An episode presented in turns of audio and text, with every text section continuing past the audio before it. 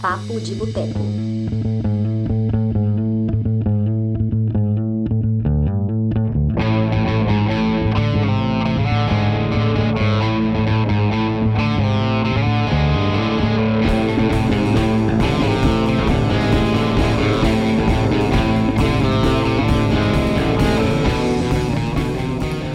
Olá, olá, olá a todos vocês. Hoje nosso papo é sobre os melhores filmes de 2019 até agora.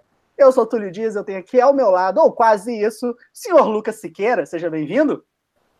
Boa noite, boa noite, amigos aí da, da live, né? Boa noite, telespectadores ou internautas aí. É sempre bom estar cercado de gente bonita e que entende muito de cinema. E também é muito bom estar aqui com vocês, viu? Obrigado pela parte que você fala que tá bom, tá legal, tá aqui comigo, mas a minha câmera hoje tá me deixando tipo Slender, eu tô todo embaçado. Tão bonito eu não tô não, cara, mas... Ó, ó tem o Ah, o Marcelo... problema é da câmera, Marcelo é... é claro que o problema é da câmera, é óbvio, né? Vocês ouviram aí a voz dela? Temos aqui a Larissa Padrão participando pela primeira vez do nosso podcast e segunda vez dessa nova fase aqui do Cinema de Boteco. Seja bem-vinda, Lala. Obrigada. Fase 2 do Cinema de Boteco. Demorou tipo 10 anos para chegar lá na É. fase 2. Fala, bom demais ter você aqui.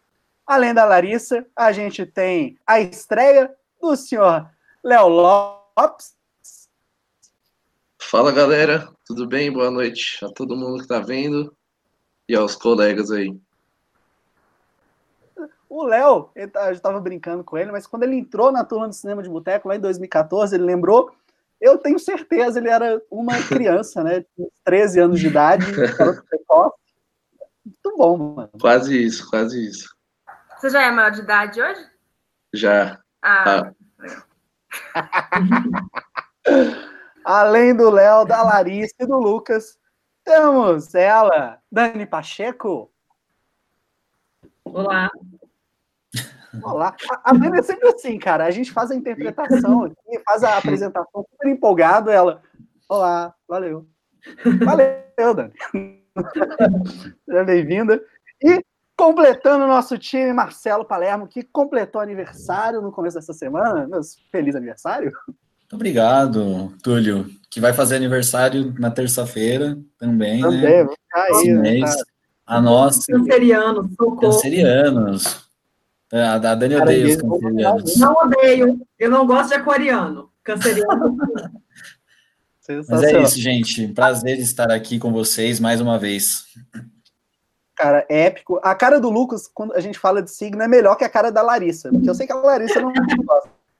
eu tô mexendo no celular, Lucas, ele, ele faz um descedo. Eu tô bonzinho, eu não vou falar mais. Minha namorada proibiu de entrar em briga por causa de astrologia, então Ai, eu escutei essa discussão aqui em casa. Foi engraçadíssimo. Então, Léo, me conta, quais são os seus três filmes favoritos de 2019? Bom, bora lá. É, acho que só para fazer um comentário rápido, acho que o ano para mim tá bom até aqui, tem mais filmes bons do que filmes ruins. Mas o meu filme favorito do ano até aqui é aquele que eu considero o melhor filme de super-heróis desse ano. E é um filme de um baita diretor que eu acho que deve dividir opiniões aqui, mas é o filme do Shyamalan, é Vidro. É o meu filme favorito desse ano até agora. Eu acho assim um baita filme de super-heróis. Acho que a, é o ápice dele no sentido daquilo que ele mais se propõe a fazer, que é contar história. E como um apaixonado por contar grandes histórias, ele ele trouxe um filme que assim me emocionou, achei um puta filme. Eu não gosto dos últimos dois filmes dele, o Fragmentado e o eu esqueci o outro, mas enfim, depois alguém fala aí. Isso, esse mesmo. É, mas esse filme, O Vidro, eu achei assim sensacional. A dinâmica entre os, os três protagonistas ali é, funciona muito bem. E vou pro meu segundo lugar já, pra gente encurtar a discussão. Meu segundo lugar é um filme que eu não sei se muita gente viu, porque ele não passou nos cinemas. Ele saiu direto em home video. É um filme que chama Maus Momentos no Hotel Royale. Ele estava uma época para ser lançado aqui nos cinemas, mas acabou não sendo. É um filme do Drew Goddard, que é o mesmo diretor de Segredo da Cabana, que eu também adoro. é, sobre estranhos no hotel, é um, é filme de suspense. Para mim, ele. Que, não sei quem lembra do Identidade, do James Mangold, acho que é de 2003, que também é um filme que se passa no hotel. É, esse filme ele lembra um pouco aquele, só que eu acho ele mais sofisticado na narrativa. Ele tem a coisa da vigilância, que é uma coisa que o Jill Goddard é, gosta muito. No Segredo da Cabana já tinha isso. E é um filme que tem um elenco muito bom, tem o Jeff Bridges. É, enfim, é um filme que mais gente devia ver. Acho que ele não, não chegou para muita gente, não. Meu terceiro lugar também é um filme de super-heróis, é, mas é uma animação, é o Homem-Aranha no Aranha Verso. Esse é um filme que eu sei que muita gente gostou. É, eu adorei, acho que ele dá uma refrescada nessa, nessa fórmula desgastada dos filmes de super-heróis. Tem um protagonista muito bom, brinca muito com a dinâmica do, do universo ali dos super-heróis, da, da noção de que, de que aquele personagem existe, da, da mitologia dos personagens, das várias versões do Homem-Aranha, enfim. Eu gostei muito do filme. E, bom, acho que dá pra gente ir pra discussão que, que vale mais a pena do que eu ficar aqui me alongando sobre os filmes. Cara, de cara então, velho, é, eu queria que a Dani, né, falasse aí sobre o Aranha Verso, se ela viu o Aranha Verso. Não, eu não gosto de animação.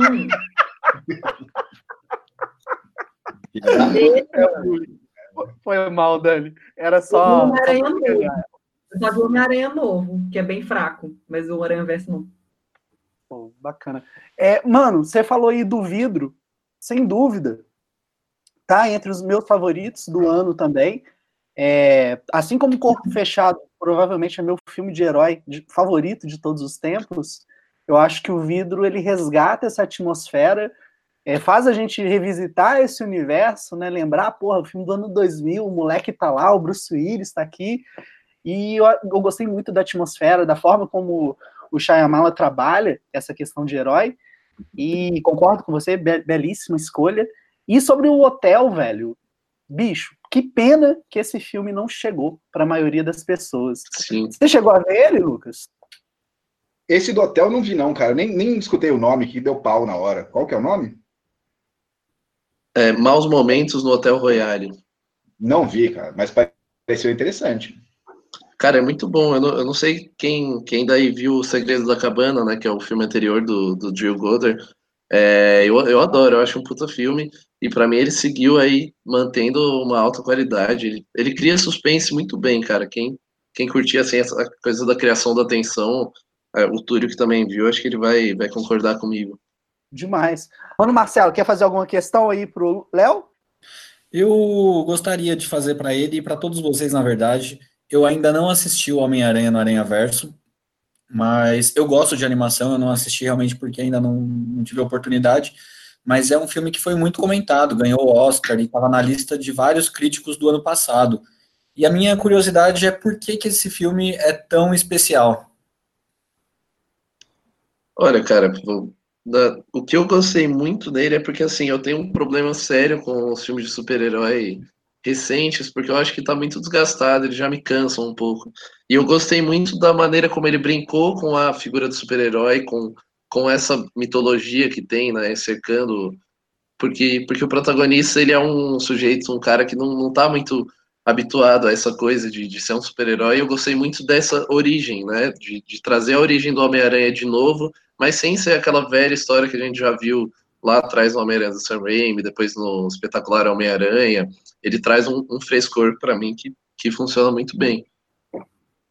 Eu acho que o Homem-Aranha, essa animação, trata de adolescência, diferente das outras, que os caras são meio malhação, meio velhos, assim, meio, meio deslocados, assim, né? Os caras meio, meio galanzão também e tal.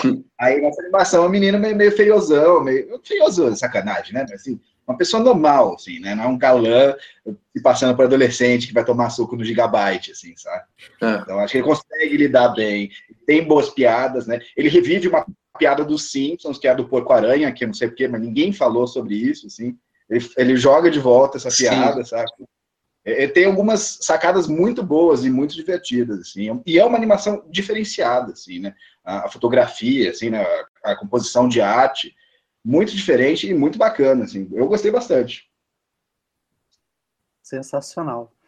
Ô, Dani, antes de entrar aqui para o Marcelo falar sobre a lista dele, né, dos favoritos, eu queria que Hum. você falasse um pouquinho.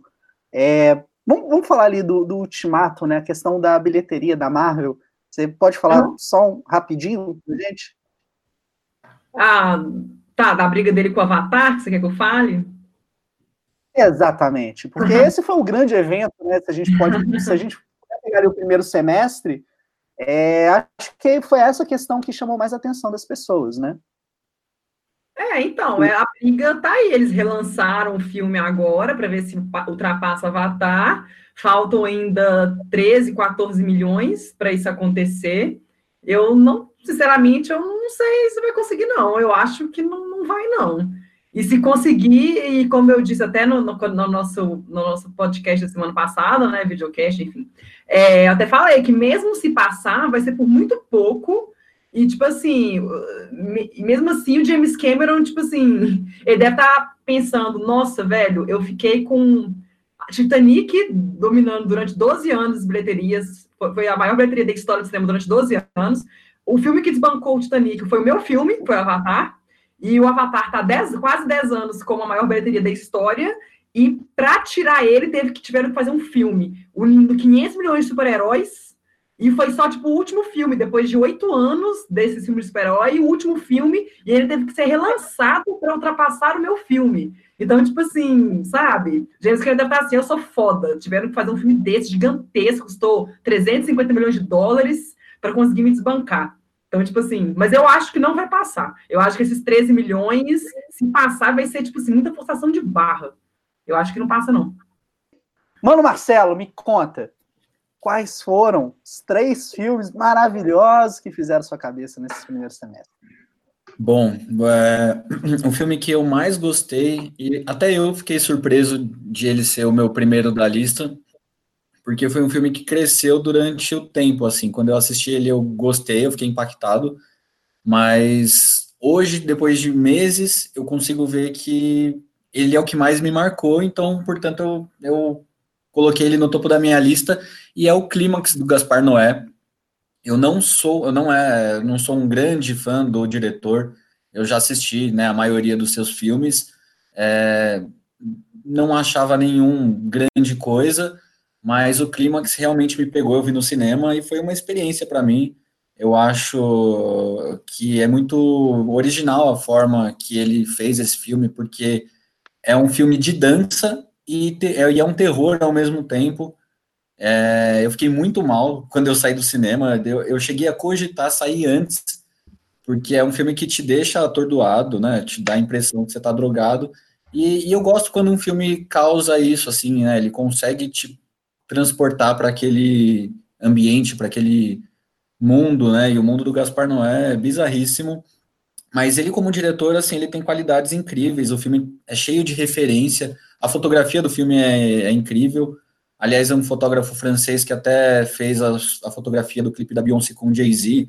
É, as músicas são muito boas, tem Daft Punk. E, e, é, e é isso, assim, o Gaspar Noé quebra meio as regras do cinema, né? Então, o começo do filme é o fim, o letreiro, né, que são os créditos, ele coloca no meio, e ele tem muita referência cinematográfica, então eu... Esse é o meu top, né?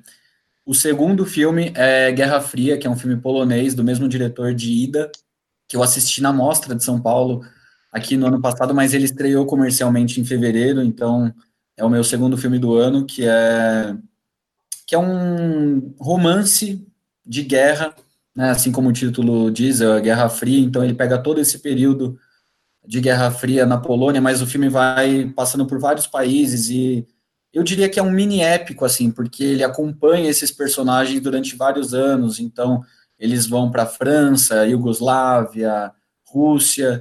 E eu também não era um grande admirador do, do filme dele anterior, o Ida. Eu achei um filme mais ou menos, mas esse Guerra Fria me pegou. Eu achei um filmão.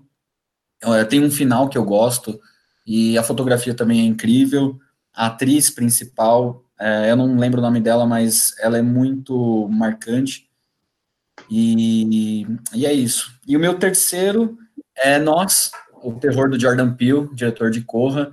É, pô, esse filme eu tô torcendo para que ele ganhe, ganhe prêmios aí na temporada de premiações, porque eu acho um filme foda, é, cheio de referências de clássicos do terror. Tem referência a Funny Games, tem referência a thriller do Michael Jackson. E, mas ele é muito original, a forma, a história é muito incrível. Eu cheguei até a comentar com em vídeos anteriores sobre ele, né? Um, um, é um filme que o trailer é muito legal, te dá muita vontade de assistir, mas ele não entrega nem metade do que é o filme. E me surpreendeu pra caramba, eu gostei muito. E é o meu, esse é meu top 3. Porra, mano, fiquei curioso aqui com uma coisa. Você falou que quase quis sair da sala de cinema. Já aconteceu de você estar no cinema e sair de algum filme? Não, ainda não. Mas com clímax quase. Porra, bacana. Qual que é o seu o ranking dos filmes do Gaspar Noé? Cara, Clímax tá no meu top. Na verdade, é... bom, vamos lá. Eu acho que. Eu não assisti todos os dele, mas eu vou fazer um top 3, que é. Love. Na verdade, Clímax e Love. Os outros eu não. Irreversível eu não gosto. Enter the Void, não? Enter the Void eu ainda não vi. Não. Beleza. Alguém quer perguntar mais alguma coisa aí pro Marcelo? Não, eu não assisti o Clímax, é, e o Nós acho que tá na lista do monte de gente, né? Tá na minha também. Eu acho um filme problemático. Eu não achei tudo isso. Não entendi, o que, que é? Eu acho Nós um filme um pouco problemático, assim, em termos de discurso. Eu acho que no final o discurso fica meio conformista, assim, sabe? Então, eu acho que se perdeu um pouco no final, assim, sabe? Como assim? Eu acho um bom filme não pirei tanto, assim. Eu acho que no final, tipo, a ideia é a seguinte: se o proletariado se unir, ele consegue fazer a revolução, certo? Mas no final você tem eles em linha. Mas eu não acho legal só... a gente dar um spoiler, gente. É. Uhum. É, não, real, hoje é melhor não dar spoiler porque não, não tá, a gente não programou spoilers assim. É. Pra galera que tá ao vivo, tenta falar de um jeito sem dar um spoilerzão, tem jeito? Sim, claro. Eu acho que assim a ideia principal ela caminha muito bem para um lado até o, o, finalzinho do filme. Eu acho que no final ela tropeça em algumas questões do discurso e do discurso marxista que está sendo aplicado ali. E eu acho que isso fica um pouco conformista no final. Mas não é algo que atrapalhe o filme em si, sabe? Acho que a mensagem ela é bem passada, assim. Não foi um filme que eu achei, assim, muito do caralho. Eu prefiro Get Out, eu acho um filme mais, mais interessante, mas eu, eu acho um bom filme. Eu, eu, concordo que Get Out é melhor, eu acho Get Out obra-prima, assim, mas eu discordo que ele ficou conformista. Eu acho que, tipo, Jordan Peele, por mais que ele só tenha dois filmes, né, ele tá criando uma carreira bem autoral, assim, acho que ele tá fazendo filmes sobre é, estruturas opressoras. E aí no Get Out Sim, ele fala, obviamente, do racismo. É, essa é, é para onde ele está apontando. É, é, no é. ele fala do racismo, e aí no, no Nós ele vai falar um pouco mais sobre classe, que eu concordo com você que ele tá falando sobre classe, muito mais do que raça. Mas eu discordo que é, no final ele, ele, ele vai pro lado final... contrário. Eu acho que ele quer mostrar que é uma estrutura extremamente difícil de se quebrar. Eu acho que. Mas, a meu ver, parece que ali haverá um massacre nessa, nessa resolução das classes e que uma das classes não vai se dar bem, que é a que ele está defendendo. É, então, acho assim, é, eu vejo alguns erros, alguns furos assim no discurso, mas eu entendo para onde que ele está mirando, para onde que ele está apontando. E sim, com certeza, cara, tá querendo falar sobre a questão dos pobres, dos negros e dos oprimidos dos Estados Unidos. E acho é. isso perfeito, fantástico. É que eu, eu acho que ele é mais pessimista nesse, assim, no Get Out, ele deu uma resolução que, por mais que seja terrível, ainda assim, de certa forma, ela dá um alívio, mas nesse ele, eu acho que ele foi um pouco mais pessimista, assim, até porque classe eu acho que, que é uma estrutura extremamente difícil da gente quebrar, né? Não. Eu não acho que ele foi pessimista, eu acho que ele foi realista. É, mas é porque a realidade é péssima. É, pois é, a realidade é uma bosta. É. Eu acho que tem um problema também de. você quer perguntar alguma coisa? De regras do filme como que o filme funciona. Assim, as regras que ele propõe nem sempre são muito claras. Então, há uma questão de dualidade e um dos lados consegue se infringir coisas e afetar o lado oposto. Mas isso só em determinados momentos, assim. Eu vi muitos momentos que eu falei, ué, mas peraí, não, não era assim que funcionava? E só não só passa batido. Então, acho assim, estruturalmente, as séries do filme, algumas ficam obscuras. De novo, não acho o filme ruim, não acho uma bosta de filme, mas acho assim, não é tudo isso mas eu acho que é uma Entendi. fantasia. Como uma fantasia, não, ele não necessariamente precisa ser tão verossímil assim. Corra, por exemplo, tem vários furos, que não são furos, porque eu acho que ele está fazendo uma metáfora, ele está fazendo uma fábula. Mas se você levar ao pé da letra, tem várias coisas ali em Corra que não faria o menor sentido, sabe? Concordo com Mas... você. Não acho, não acho que a obra de arte precisa ser hermética, né, extremamente fechada em si para funcionar. Não estou dizendo isso. Mas eu acho o seguinte: é, não faz sentido, em termos de estrutura, é, um lado querer agredir o outro, sendo que nessa agressão o lado que está propondo a agressão sofra, sabe? Difícil falar sem dar spoiler aqui, mas tudo bem. Eu só acho que... eu, é o que eu acho de nós, assim, primeiro que eu concordo com tudo que a Larissa falou, e eu acho uma ideia muito difícil de ser é, adaptada cinematograficamente falando. Eu acho uma ideia muito louca e que o Jordan Peele conseguiu fazer de um jeito incrível, assim, né? Esse negócio de Hands Across America, tudo que ele quer, tudo que ele diz, né? Tudo que ele quer dizer, não, tudo que ele diz através desse filme de maneira cinematográfica e, de, e com entretenimento, né? Porque é um filme que atinge uma galera grande, né? Uhum. Não é todo mundo que vai captar as mensagens do filme e mesmo assim eles, ele é um bom entretenimento também. Então eu acho isso bem foda. Eu acho, inclusive, que esse ele joga mais pra galera, assim, tipo, esse é mais entretenimento que Corra. Corra eu acho bem mais pesadão, assim, tipo. Corra eu passei mal no cinema, por exemplo. Sério? Sério, eu passei bem mal no cinema assistindo Corra. Eu passo eu... mal no cinema com frequência. Eu tive um problema com Corra porque eu sou eu, eu, tive spoiler antes de ver, então isso atrapalhou minha experiência com o filme. Não. Nossa, caralho. Dani, você quer fazer alguma pergunta pro Marcelo?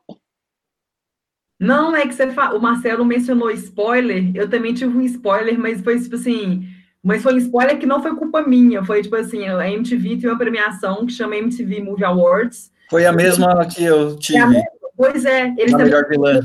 É, melhor vilão. Aí eles é. indicaram a mulherzinha de Corra. Aí eu falei, ah, que bom, já descobri que era a vilã, assim, é a vilã principal zona, que engana mais, sabe? Bem, eu tive é? a mesma, foi a mesma coisa. Eu fiquei chateadíssima. Aí eu já vi o filme com esse olhar. Então eu já desconfiei dela o filme inteiro. Desde o início, eu já desconfiava dela. Nossa, isso estraga completamente o filme. Né? Totalmente. Né? Saber Total. Pois é. Que bosta. Léo, você quer fazer uma pergunta pro Marcelo? Um filme... Vocês que assistiram um filme sem esse spoiler, vocês tiveram alguma suspeita dela ou não? Não. Eu acho que o filme até brinca com isso, porque ela, tipo, ela é toda bonitinha, perfeitinha. Você não quer acreditar que ela vai enganar ele. Aí você fica até o final falando, não, ela não vai enganar ele. Ela não vai. Ela... Uhum.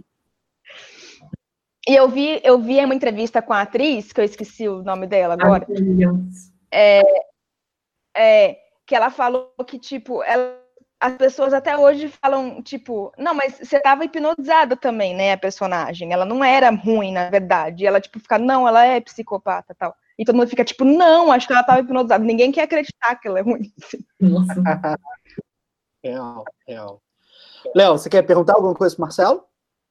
Não, só quero fazer um comentário que ele falou que gostou de ser transportado para o universo do cinema do Gaspar Noé. Se tem um universo que eu não quero ser transportado, é pro do Gaspar Noé. Não, e eu posso adicionar um detalhe a essa experiência. É, eu acabei de ter um filho, né? Ele tá com dois meses, mas eu assisti com a minha esposa e ela tava grávida. E eu fiquei mal por ela, assim. Eu falei, caramba, né? Eu, eu vou sair do cinema. Que responsabilidade trazer uma mulher grávida para assistir esse filme. Aí eu falava para ela assim: Nossa, você quer ir embora, né? Vamos. E ela, não, tô curtindo. No fundo, eu queria sair, eu tava tenso ali, tava tentando usar isso como desculpa, né? Caraca, foda. Mas, gente, é sério, eu indico o Clímax, porque é um filme que foi pouco visto, inclusive nos Estados Unidos, a A24 comprou, mas é, o que eu achei genial, assim, é, é, é ser um filme de dança de terror, sabe? E as sequências de dança é, são muito boas, de verdade. Você prefere elas ou o Clímax ou Suspiria? Clímax, sem dúvida. Com certeza, Clímax. Do que a nova versão de Suspiria? É. Ah, Clímax, sem dúvida. Bacana. Ô, ô Dani, não sei se mais a, a Dani, de repente a Larissa, queria saber de vocês o que, que vocês acharam da produção da Netflix, produção original dela, ao longo desse ano, quando ela apresentou ali o Operação Fronteira como um grande carro né, da Netflix nesse semestre, e acabou não sendo lá o sucesso que ela esperava, e aí saiu uma notícia recentemente que a Netflix planeja é, começar a cortar um pouco do orçamento, não fazer tantos filmes e prezar mais pela qualidade. É, quem quer falar sobre isso? Ah, eu, eu acho que assim, a coisa da Netflix se decepcionar com produção original, tipo, o difícil é o contrário, né? É quando a Netflix lança uma produção original que você fala, nossa, legal essa, hein? Eu não achei o Operação Fronteira tão ruim quanto as pessoas falaram. Não sei se é porque baixou a expectativa antes de eu assistir. Eu assisti e falei, não, pô, é legal o filme, é divertido. Eu não achei ele tão ruim, não. Na verdade, eu não achei ele nem ruim. Eu achei um filme que tem, tem boas ideias por trás. Eu gosto de como ele trata a ganância. Acho que ele é mais é, é, ele é mais ambicioso do que ele consegue atingir, assim. Mas eu acho que ele diverte, eu gosto do filme. Bacana, eu também tive essa mesma opinião, Larissa. Eu gostei do filme. É, eu não fui com expectativa, na real, né? Eu fiquei sabendo, ah, tá liberado aí, eu fui assistir, cara. Foi mais ou menos assim. É, Mas... Bom, eu fui, eu fui assistir por causa de hormônios, eu admito. Porque o elenco. que elenco, não é mesmo? Muito bom, muito bom. E valeu a pena por isso, viu? Ó, se você não tiver nenhum. Ô, Dani, você ia falar alguma coisa? Não, eu ia falar que eu concordo, assim, eu lembro que quando eu assisti ao filme, eu, eu coloquei minha crítica no ITV do Cinema de Boteca, a galera, nossa, que horrível, não gostei, foi tipo assim, foi uma recepção bem, tipo, mediana negativa em relação ao filme, eu falei, gente, aí foi respondendo todo mundo, falando o que, que eu tinha achado e tal, mas assim, muita gente realmente não gostou. Eu gostei, eu achei um ótimo filme de ação, de ação mesmo, as cenas de ação são muito boas, eu gostei dos relacionamentos entre os personagens, é um filme que comove de certa forma. O elenco é muito bom, o diretor é muito bom, né? O J.C. Chandler, Oscar Isaac, Ben Affleck, o Garrett Evans, que é meu crush, é, Chuco. É... Qual que é o outro ator, gente? Eu esqueci o nome do outro. Pedro Pascal. Pedro Pascal, é o Obério que perde os olhos. Pois é. Então, é... eu achei um filme bem ótimo entretenimento. Eu não achei um filme ruim, eu achei um filme bem ok. Mas em relação à produção cinematográfica, realmente, a Netflix, ela, tipo assim, quando ela lançou é o Beast of... Como é que é? é o... Beast of, é o, né? Isso, é no, Beats of No Nation, isso. Quando ela lançou esse filme, eu lembro que estava com expectativa, tipo assim, porque lançou no Festival de Veneza, foi um filme que ganhou prêmio, não chegou ao Oscar, mas ganhou o SEG e tudo mais, e tava com essa expectativa de que a Netflix ia virar uma mega produtora, ia ganhar Oscar por causa de filme, e, e não, rolou alto preconceito, Netflix não contar como, enfim, não, o pessoal não, não, gostou muito, não teve uma recepção muito boa lá em Hollywood.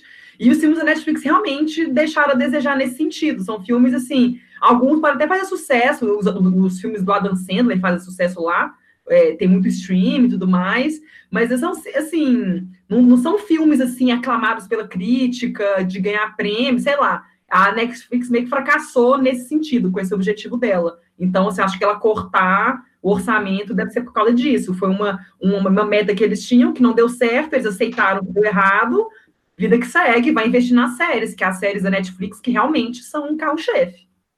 É, eu, eu acho que eles tentaram, eu não sei se eles meio que tentaram ir para o caminho errado, porque, tipo, quando eles fazem esse filme popocão, assim, cinema tipo Adam Sandler, eles conseguem o objetivo comercial dele, eles conseguem atingir um público grande.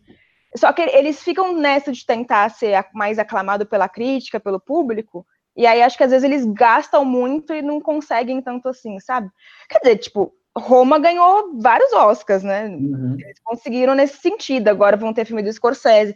O próprio J.C. Chandler também era um cara muito elogiado pela crítica, então foi um filme que gerou expectativa por causa disso. E acho que talvez esse é um dos motivos pelo qual o filme decepcionou algumas pessoas, porque ele distou um pouco da, do resto da filmografia. Do diretor. É, mas eu, eu, não sei, acho que talvez eles deveriam tentar ser menos dessa coisa de querer agradar tanto a crítica e, e abraçar mais o que eles na verdade são, sabe? sabe? É, se é. pá, esse filme, bom que você lembrou, o filme do Scorsese, né, o Irishman, pode mudar isso, né? É um filme que tem muita expectativa. Exatamente, concordo. Mas isso que a Lala falou, puxa aqui pro Mistério no Mediterrâneo, que o Marcelo comentou, né, que achou bacana. Não, acho que foi o Seabra, hein? Eu não ainda Foi o Seabra, velho? Eu acho que foi. Ih, não tem gente cortar isso não, entendeu?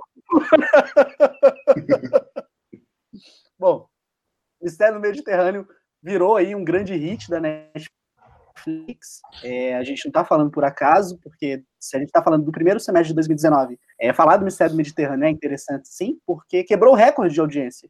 Em três dias, a Netflix teve o um número máximo de pessoas ali assistindo ao filme. Então, é prova que o Adam Sandler, como a Larissa falou, é o que a Netflix dá para o público realmente, essa questão entretenimento, essa questão pipoca, essa questão não muito comprometida realmente com grandes filmes, mas apenas com a diversão. Né? Mas eles é... precisam de volume, eles vivem de assinatura, é diferente de um. De, de, quando você é uma produtora que você também depende de fazer o seu nome, que você também depende de premiações, eles dependem de assinaturas, eles dependem de volume. Então. Exatamente, exatamente. Por isso, vamos ter vários filmes do Adam Sandler. Gente, para sempre. é muito simples. Você tem a opção de ignorar ele. Exatamente. É, agora. Antes de sair do Marcelo, é, é, tipo, eu, eu, curti a indicação dele do Guerra Fria, inclusive eu acho que a seleção de filme estrangeiro do Oscar desse ano estava muito boa também. Além do Guerra Fria, o assunto de família também, que é o, que é o japonês, também é muito lindo. Eu também gostei muito do Guerra Fria, eu assisti exatamente porque o Marcelo recomendou. É, a fotografia é brilhante, o final dele, eu acho que é um final que bota a gente para pensar. Tem uma transmissão sobre, inclusive, Guerra Fria, mas foi a dica do Marcelo. Só vi por causa que o Marcelo falou: Mano, você tem que ver esse filme. Eu falei: Beleza, vou assistir. Ô, senhor Lucas, me conta aí. Tá preparado para chocar a galera? Não, não vai ser choque, não não gosto de polêmica, só acontece, assim, é natural. Beleza. Não, mas olha só, é, quando eu, eu fiquei sabendo que a gente ia fazer essa live aqui, eu fiquei um pouco desesperado, porque assim, eu não tinha visto muitos filmes que eu gostei esse peraí, ano. Lucas, peraí, Lucas, não, Lucas, pera, pera, isso não é uma live, isso é um podcast. Não importa se a gente está ao vivo no Desculpas, que isso, né? Peço desculpas a todos os presentes, espero que isso não se repita mais, ok? okay. Continuando aqui fiquei um pouco desesperado, porque assim, eu não tinha visto muitos filmes que eu tinha gostado esse ano, né? Tudo bem que eu sou chato pra caralho pra gostar de filme, e, e eu entendo isso, eu, eu concordo com as opiniões do pessoal que assiste aí. Mas eu fui atrás de algumas listas é, de sites e revistas, né? Para cruzar algumas informações e peguei alguns filmes que se repetiam em várias, né? E cheguei nesse filme alemão que chama Em Trânsito, ou Transit. Acho que, eu não sei se é Transit ou Transit, não sei se é em inglês o nome oficial ou se é em alemão e tem outra pronúncia. Mas, cara, é, é um filme que surpreendente, assim. É, ele faz muito com, com pouco, né?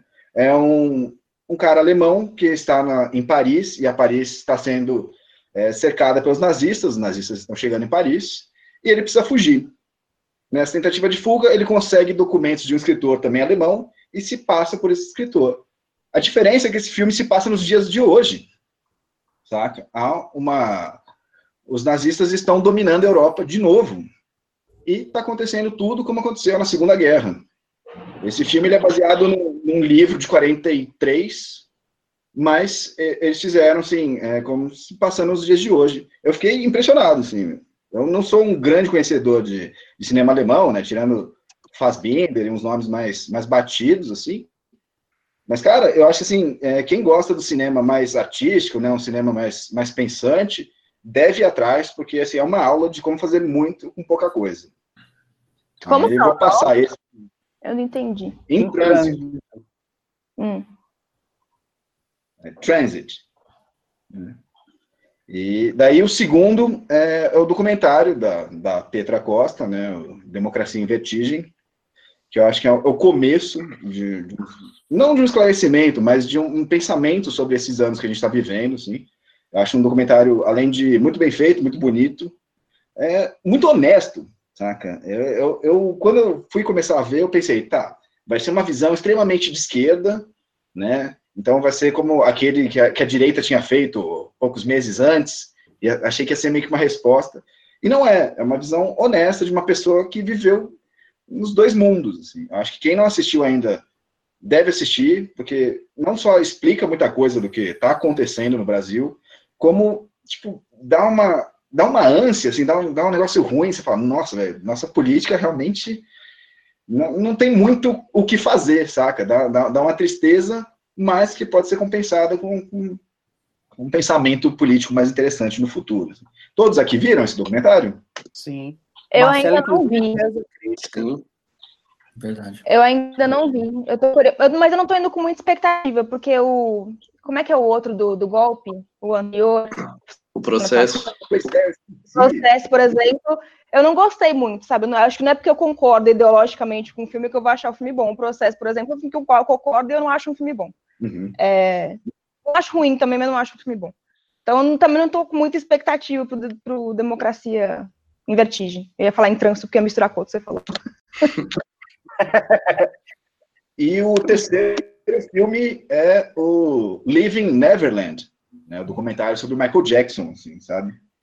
É, nem tanto por ele ser muito bem feito, nem tanto por ele ter informações novas, mas porque é um negócio assim que meio que mudou a minha vida, né? Eu sempre tive Michael Jackson como um ídolo da minha infância, uma figura musical importante, e hoje em dia eu abomino porque eu comprei as ideias do filme, eu comprei os sentimentos passados ali, todas as perguntas que eu tinha antes de ver, assim, tipo, ah, por que, que os caras estão vindo falar só agora do Michael Jackson? Por que, que isso está vindo só.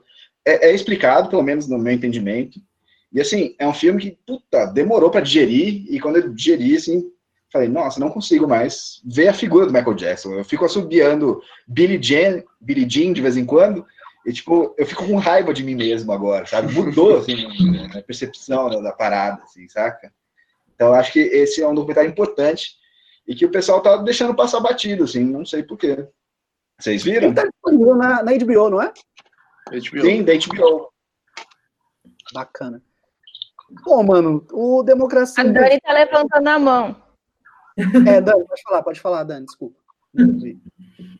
Não, é porque acho interessante isso que o Lucas falou, é, tem gente que tá deixando passar batido, é, que eu acho que esse tipo de documentário ele levanta uma, uma, uma questão assim que faz é, que algumas pessoas não assim, tem gente que faz e gente que não faz, que é aquela coisa de separar o artista da pessoa, que a pessoa às vezes tipo assim é muito fã do Michael Jackson, não quer acreditar que ele era esse monstro então, tipo assim, vou separar, ele era um, podia ser esse monstro, mas ele era puto artista. Aí pega o Woody Allen, pega o Roman Polanski, fica aquele trem, um, um, um Johnny, Johnny Depp, esses caras, né, que bate mulher. Então, tipo assim, é, acho levanta muito essa questão, até onde que a gente separa ou não. Tipo assim, nossa, sabe, o Roman Polanski é um monstro, usador de criança e tal, mas é um puto de um diretor. Então, tipo assim, o Woody Allen também, então fica, eu acho muito completo, levanta essa questão, tipo assim, até onde que a gente separa a pessoa do talento dela. Eu acho bem complexo isso. Ó, para mim tá sendo muito fácil. Tipo, eu não fecho com pedófilo, eu não fecho com batedor de mulher, sacou? Então não faço mais propaganda de Polanski, Woody Allen, Johnny Depp. Eu, tipo, rompi com essa galera. E os que eu for descobrindo, eu vou rompendo também. Assim. Para mim, não dá para compactuar. Ah, mas a obra, o lírico, não dá, foi mal. É de dentro de uma mente da qual eu não compactuo com as ideias principais, assim, sabe? Ô, Lucas, mas e se no caso você é um puta cinéfilo e você nunca tivesse visto a filmografia do Polanski? O Polanski eu acho que é realmente, de todos que você falou aí, o mais culpado. Não tem desculpa pro Polanski, não, entendeu? Mas imagina, você não viu a filmografia dele, e aí? Ah, que bom que eu vi, né? ah, é foda. É? é importante ver, sacou? É, faz parte da história do cinema, sacou? Mas tem que ver, assim, é, numa aula de cinema, com o professor falando, ó, oh, esse cara aqui é um filho da puta, sacou? É um monstro. Tem que ter a, etiqueta no, no, DVD, assim, feito por um filho da puta, saca? okay. Ô, Léo, o que, que você acha dessa questão? Olha, ah, eu, eu é, é, complicado porque é como você falou, não tem como você é, se, se apaixonar pelo cinema, ou enfim, conhecer de fato o cinema, ignorando filmografias como a do Polanski, como, enfim, de outros caras aí que estão envolvidos com, com essas questões. Então, é, é, bem difícil, é uma discussão que acho que vale a gente fazer um outro, um outro videocast aí para se aprofundar nela. Larissa, quer falar? Ah, eu, ah, eu, acho que eu já falei algumas vezes sobre isso. Eu acho que depende, eu acho que é uma coisa de analisar caso a caso. É, o que, eu acho que dá para, em relação, dá para você gostar de uma obra mesmo detestando o artista, mas eu acho que precisa ser analisado o quanto você está expondo pessoas em risco. Então, sei lá, por exemplo, um Kevin Spacey da vida, que é na, na produção de House of Cards. Eu acho que um cara desse a gente tem que ser afastado porque ele está transformando o ambiente que ele trabalha num ambiente tóxico. É, mas, sei lá, por exemplo, o de Allen, que inclusive eu acho que é um caso mais controverso, uhum. porque ele respondeu criminalmente pelo que duas fez, ele foi a julgamento, Sim. ele nunca se é, duas vezes. É, ele nunca se recusou como é. e, e, nunca houve nenhuma, nenhuma é, é denúncia de que trabalhar com o Woody Allen foi horrível, que ele Sim. assedia atrizes, que ele maltrata. Muito pelo contrário, as atrizes amam trabalhar com o Woody Allen. Então, o Woody Allen, por exemplo, eu não concordo com o que a Amazon está fazendo com o filme dele. Eu acho que é censura. Uma coisa é você boicotar algo dali para frente. Agora, você deixar de lançar um filme que já está pronto, eu acho isso censura. Você não está dando uhum. ao público a opção de boicotar ou não. É, mas, enfim, eu acho que é, depende, é uma coisa de caso a caso, assim. De qual filho da puta que a gente tava falando inicialmente?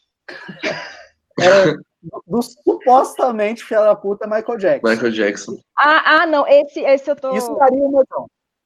Sabe, esse povo fica, ai, porque a Disney vai destruir minha infância. Não, foda-se, esse filme vai destruir minha infância, sabe? Destruiu a minha, velho. Destruiu. Não, e assim, é, é, muito louco que no filme podia ser algum de nós aqui, quem tem mais de 30 aí, que se passa quando a gente era criança e o Michael Jackson viajando o mundo e, e pegando menininhos, assim, saca? Menininhas estão mais de boa aí, vocês estavam de é, boa. Eu tô... Mas assim, podia ser com a gente, saca? É um negócio muito louco. Eu, minha mãe, minha mãe ficou mal pra caralho, assim, saca? Marcelo, você quer falar alguma coisa sobre? Cara, eu tava aqui refletindo sobre. é foda, eu, eu tô admirado assim, porque é foda o poder do cinema, né? No caso, documentário de olha o poder que isso tem, né, de mudar a nossa visão sobre um artista, sobre uma pessoa. E eu ainda não vi o documentário.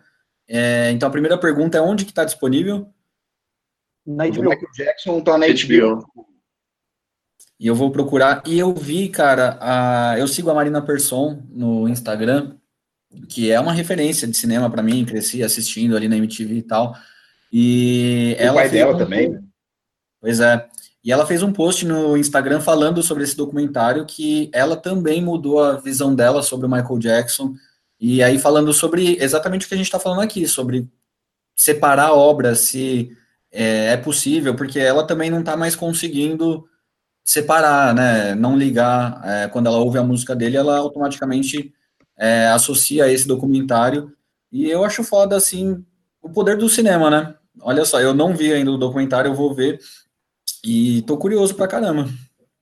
É muito pesado, mas eu acho que quem cresceu nos anos 90 e nos anos 80 deve ver, saca? Mas, Lucas, é... uma pergunta, assim, porque o que eu entendo, assim, né, da história do Michael Jackson é que ele também foi uma criança abusada psicologicamente.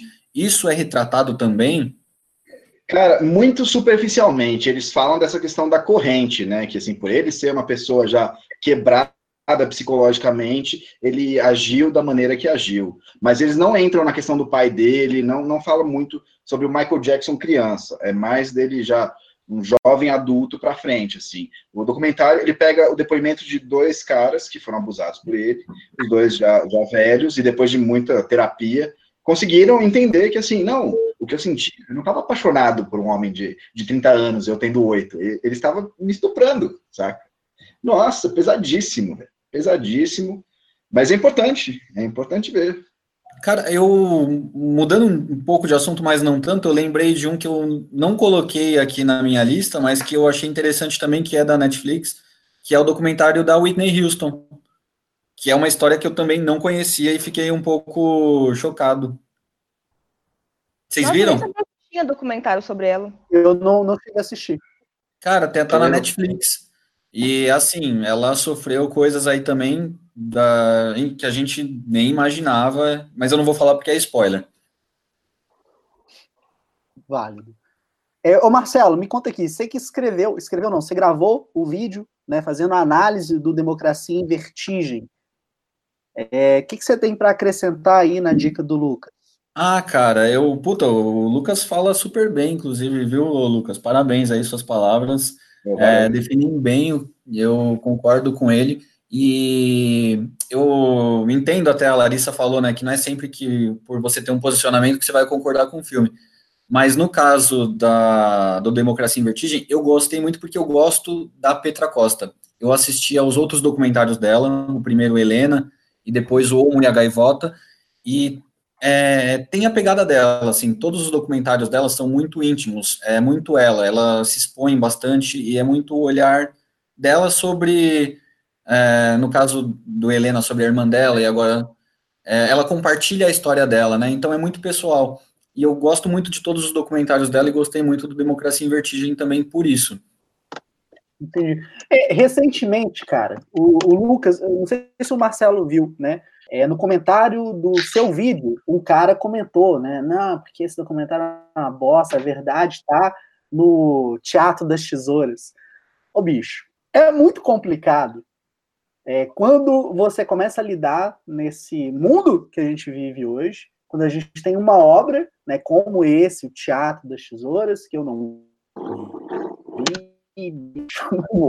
E Democracia em Vertigem, que eu assisti, não por convicção política, mas porque, cara, caiu ali na Netflix, caiu ali com, com todo mundo falando, até por conta dos trabalhos anteriores da Petra Costa. E, cara, eu assisti, entrei no jogo, eu gostei porque, cara, é a vida dela, como a vida dela se entrelaça com esse momento político. E o cara comentou, bicho, o, o, o lance é o seguinte, às vezes a gente precisa respirar muito fundo, exercer a paciência, esse exercício maravilhoso, e comentar para ser do bem, velho. Porque é incrível a incapacidade das pessoas em pegarem uma obra, que é um documento, e, sinceramente, velho, daqui a alguns anos, professores de história vão pegar, talvez até pegue esse teatro das tesouras, whatever, mas vão pegar esse documentário da Petra Costa, sim, porque, cara, é uma forma que a gente tem de pegar a visão ali do que está acontecendo, sabe? E a gente entende, ela é totalmente, ela tem um lado dela, ela deixa isso bem claro, não me incomodou, velho. Sacou? Eu acho que ela tem sensibilidade para contar a história, o documentário todo, ele segue né, uma linha, eu achei incrível também. É, mas infelizmente é, acaba segmentando. Tipo, quem vai ver são pessoas que, que, já tem mais uma tendência a concordar com ela. Tipo, alguém aqui quer ver o filme sobre Olavo de Carvalho? Sabe? Tipo, pode, independe se é bom ou se é ruim. Eu não quero ver o filme sobre Olavo de Carvalho porque eu não admiro Olavo de Carvalho.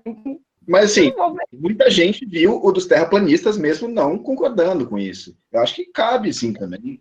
Eu acho que eu gostaria de ver um do Olavo de Carvalho, sim, para falar, nossa, como. Eu acho que muita gente, inclusive, vai ver para poder criticar. Exatamente, Marcelo. Eu, tomara, eu espero que as pessoas vejam. Enfim, não sei, não vi o filme para indicar ele. Mas eu acho que acaba sendo a galera que já concorda, sabe, a maioria do público. Uma coisa que eu gostei é quando eu fiz o, o IGTV falando sobre o Democracia em Vertigem, teve esse comentário, mas ao mesmo tempo teve outros comentários de um cara falando que se interessou e vai pesquisar as obras anteriores dela. Isso eu achei bem legal também. Sim, porque você está mostrando valor. Você não está falando, ah, ela só fez um documentário, é só isso aqui. Cara, é golpe, é golpe, é isso aqui.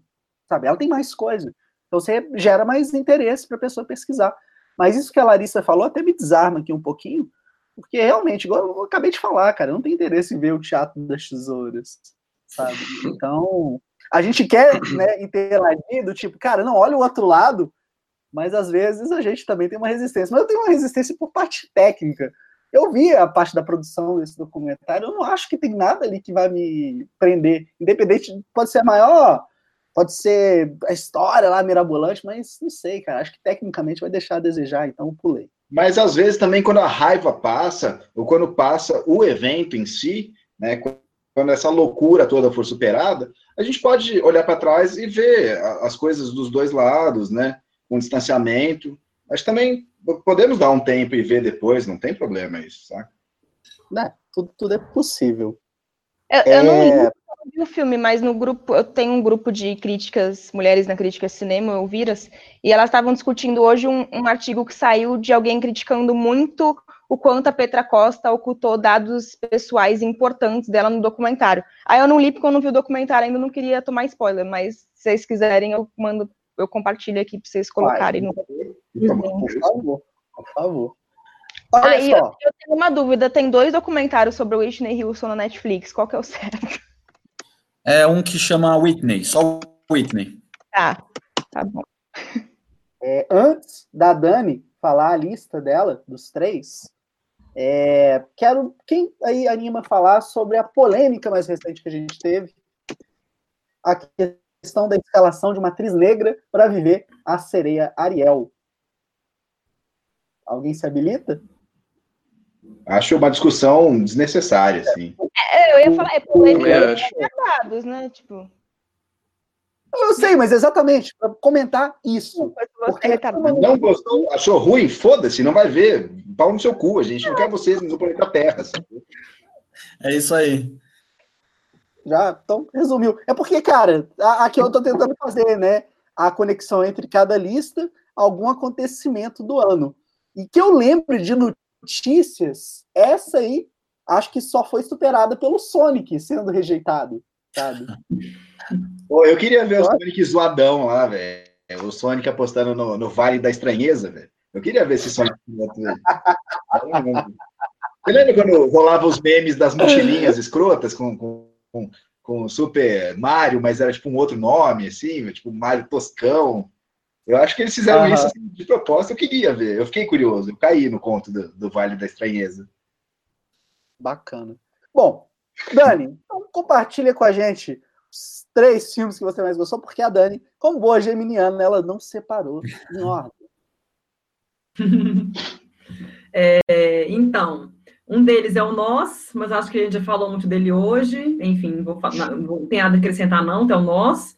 É, o outro que eu gostei muito foi a esposa, da, estrada pela Glenn Close e pelo Jonathan Price. A Glenn Close que acabou tendo mais atenção por causa das indicações e tudo mais. Quase ganhou o Oscar, achei nada contra a Olivia Colman, mas eu achei que a Glenn Close merecia muito aquele Oscar, mas tudo bem. É, apesar de ter tido toda a atenção, eu fiquei meio chateada pelo Jonathan Price não ter recebido muita atenção, porque a atuação dele nesse, dele nesse filme é assim, senhor, ele também está incrível, assim como ela, e ele não teve a mesma, mesma atenção que ela teve. Mas também foi um filme, assim, pequeno, assim, não teve muita bilheteria. Acho que um dos motivos pelos quais a Glenn Close acabou perdendo também foi esse. É um filme pequeno, não teve muito bururu nem nada e tudo mais. Isso não ajudou em nada na campanha dela no Oscar. Mas eu gostei muito, assim, a discussão que ele faz de uma mulher que... O título mesmo fala, né? A esposa era ela que escrevia as obras do cara, era ela que, tipo, o cara virou aquele, aquele, aquela referência literária por causa dela, ele usava ela, e assim, o filme chama Esposa, tipo assim, porque ela era a esposa, ah, você é a fulana, ah, você quer, enquanto seu marido tá aí dando entrevista pelo Pulitzer que ele ganhou e tudo mais, ah, você não quer fazer compras, não sei o quê, sabe? Tipo assim, ela era a esposa, ela era, tipo assim, a mulher do, do grande homem, sendo que ela que devia estar tá com todos os holofotes. E por trás disso também tem um casamento todo, porque era muito abusivo, assim, não que eles não se amavam, é, não se amassem, eles se amavam, mas assim, ele usava ela para ter, ter aqui, ganhar tudo que ele ganhou, e ela morria de medo de perder ele, ela sabia muito bem o que ele fazia, passou a vida inteira dela, desde eles mais novos até eles ficarem velhos, ela passou a vida inteira, a vida inteira vivendo em função dele, porque ela tinha medo de perder ele. Então, é assim, um relacionamento bem, assim, é um filme triste, assim, eu acho muito triste que ela percebe isso só quando ela tá velha, a vida inteira dela passou, viveu na sombra do cara, e enfim, eu achei um filme muito interessante. E o outro filme que tá na minha lista é o Fora de Série, que eu até vi ele com o Lucas, é muito legal, é, é um filme dirigido pela Olivia Wilde, é o primeiro filme dirigido por ela, E é um filme que eu, é muito legal, que assim, ele tem quatro roteiristas, e as quatro são mulheres, e as, e as duas protagonistas do filme são mulheres. Então é um filme bem feminino, assim. É, e, é, e é muito legal. Aparentemente pode parecer ser uma história lá, adolescente, dos adolescentes, não sei o quê, na escola. Parece que pode parecer que é superficial ou é para um público adolescente, mas, gente, não é. É um filme que ele estreou no, no South by Southwest, lá nos Estados Unidos, em março foi assim, aclamado pela crítica, ele está tá em várias listas de melhor, melhores do ano até o momento. É, se pá, como é um filme independente, ele pode é, conseguir indicação no Spirits Awards, talvez até no Globo de Ouro, ele deve aparecer algumas listas de, crítico, de críticos também, eu acredito. É, mas é um filme muito legal, ele discute vários temas, é, é assim, é muito interessante ver assim, é, como é que o filme lida com ah, é, que não, é difícil falar sem dar spoiler, mas, assim, mas ele lida muito com questão de aparências, pessoas que a gente acha que são de um jeito, mas não são, como é que a gente julga os outros. Uma das protagonistas, ela é, tipo assim, super nerd, é, abriu mão de viver coisas na escola, de ir em festa, de curtir mais, para estudar e entrar numa faculdade boa. E ela abriu mão disso e ela tinha isso como, tipo assim, ah, vocês não fizeram isso, mas olha, eu me dei bem, entrei em Yale. E eu sei, se fudeu, né, seu trouxa, não, não, estudou. Mas, na verdade, não. Ela teve vários colegas que, tipo assim, iam pra festa, aproveitaram tudo e passaram em grandes faculdades, que nem ela. E ela fica, tipo assim, what? Então, tipo assim, é um filme que discute muito isso, sabe? Enfim. E discute também a questão que tem uma delas que é lésbica e ela tá querendo descobrir, quer ter uma experiência, enfim. Tem, tem, é difícil falar da spoiler, mas assim, mas é um filme muito legal. Parece que é coisa adolescente, assim, tem algumas coisas que são adolescentes mesmo, mas é um filme que discute muito mais do que isso. É o buraco é mais embaixo. Então eu achei muito bacana. É um filme assim que cabe para qualquer idade ver, para pai, para jovens, para gente mais velha. Eu acho que cabe para qualquer público. Ele é muito legal. Dani, duas perguntas para você. Primeiro, hum. É, o que, que você achou da estreia da Olivia Wilde dirigindo um longa-metragem? Ela já tinha feito alguns clipes, né? Principalmente ali o. Puta, velho, esqueci o nome da música. Ela gravou um clipe recente do Red Hot Chili Peppers, Dark Necessities, o, o, o clipe. É, o que, que você achou da estreia dela como diretora? E se você acha que uma comparação ali com o cérebro do Superbad seria justa, né? O Fora de Séries seria uma versão do Superbad, mas sem a questão escrachada. Então, eu não vi Superbad, não, tá? Não, tá. Então a gente pula essa. Foi mal, foi mal. Eu respondo. Eu respondo. Foi mal. Mas é, sobre a Olivia Wilde, eu esqueci de te falar que o marido dela tá no filme também, Jason Sudeikis, ele é o diretor da escola. É, ótimo. Tem também o Will Forte, Forte e a Lisa Kudrow, mas eles aparecem muito pouco também. Mas é legal a participação deles. Mas então, é, eu achei uma direção, um início assim de carreira nela de cinematográfica como diretora, eu achei muito bom, assim. Claro que, né, a gente fica com expectativas para os próximos, né? Já aconteceu diretores estrearem com ótimos filmes e depois decepcionam, não conseguem fazer uma carreira boa. Mas a, como um primeiro filme, eu gostei muito, assim, do, da, da, direção dela. Os atores estão ótimos, e pelo que eu vi de alguns bastidores, entrevista com os atores, assim, ela pareceu ser uma diretora muito assim, era nova também, né? Ela tem 35 anos, ela é nova. Então, assim, eu, ela pareceu ter muito, assim, muita energia no set, ela ficou mais próxima das atrizes, dava liberdade para elas criarem. Eu vi uma cena da, de uma das atrizes, eu não lembro qual das duas que era, mas que uma delas falou assim: ah, estava pensando em fazer isso. Aí a Lívia Valdes fala assim: então faz, faz aí, vamos ver como é vai ficar. Então, apareceu que dava uma certa dar uma certa liberdade para os atores, né, fazer o que eles queriam fazer. Parece que foi um set muito divertido. É, então, assim, eu acho que isso ajuda também, né? Ajuda os atores a ficarem num ambiente mais, né, confortável, mais, mais tranquilo. Então, assim, eu gostei muito.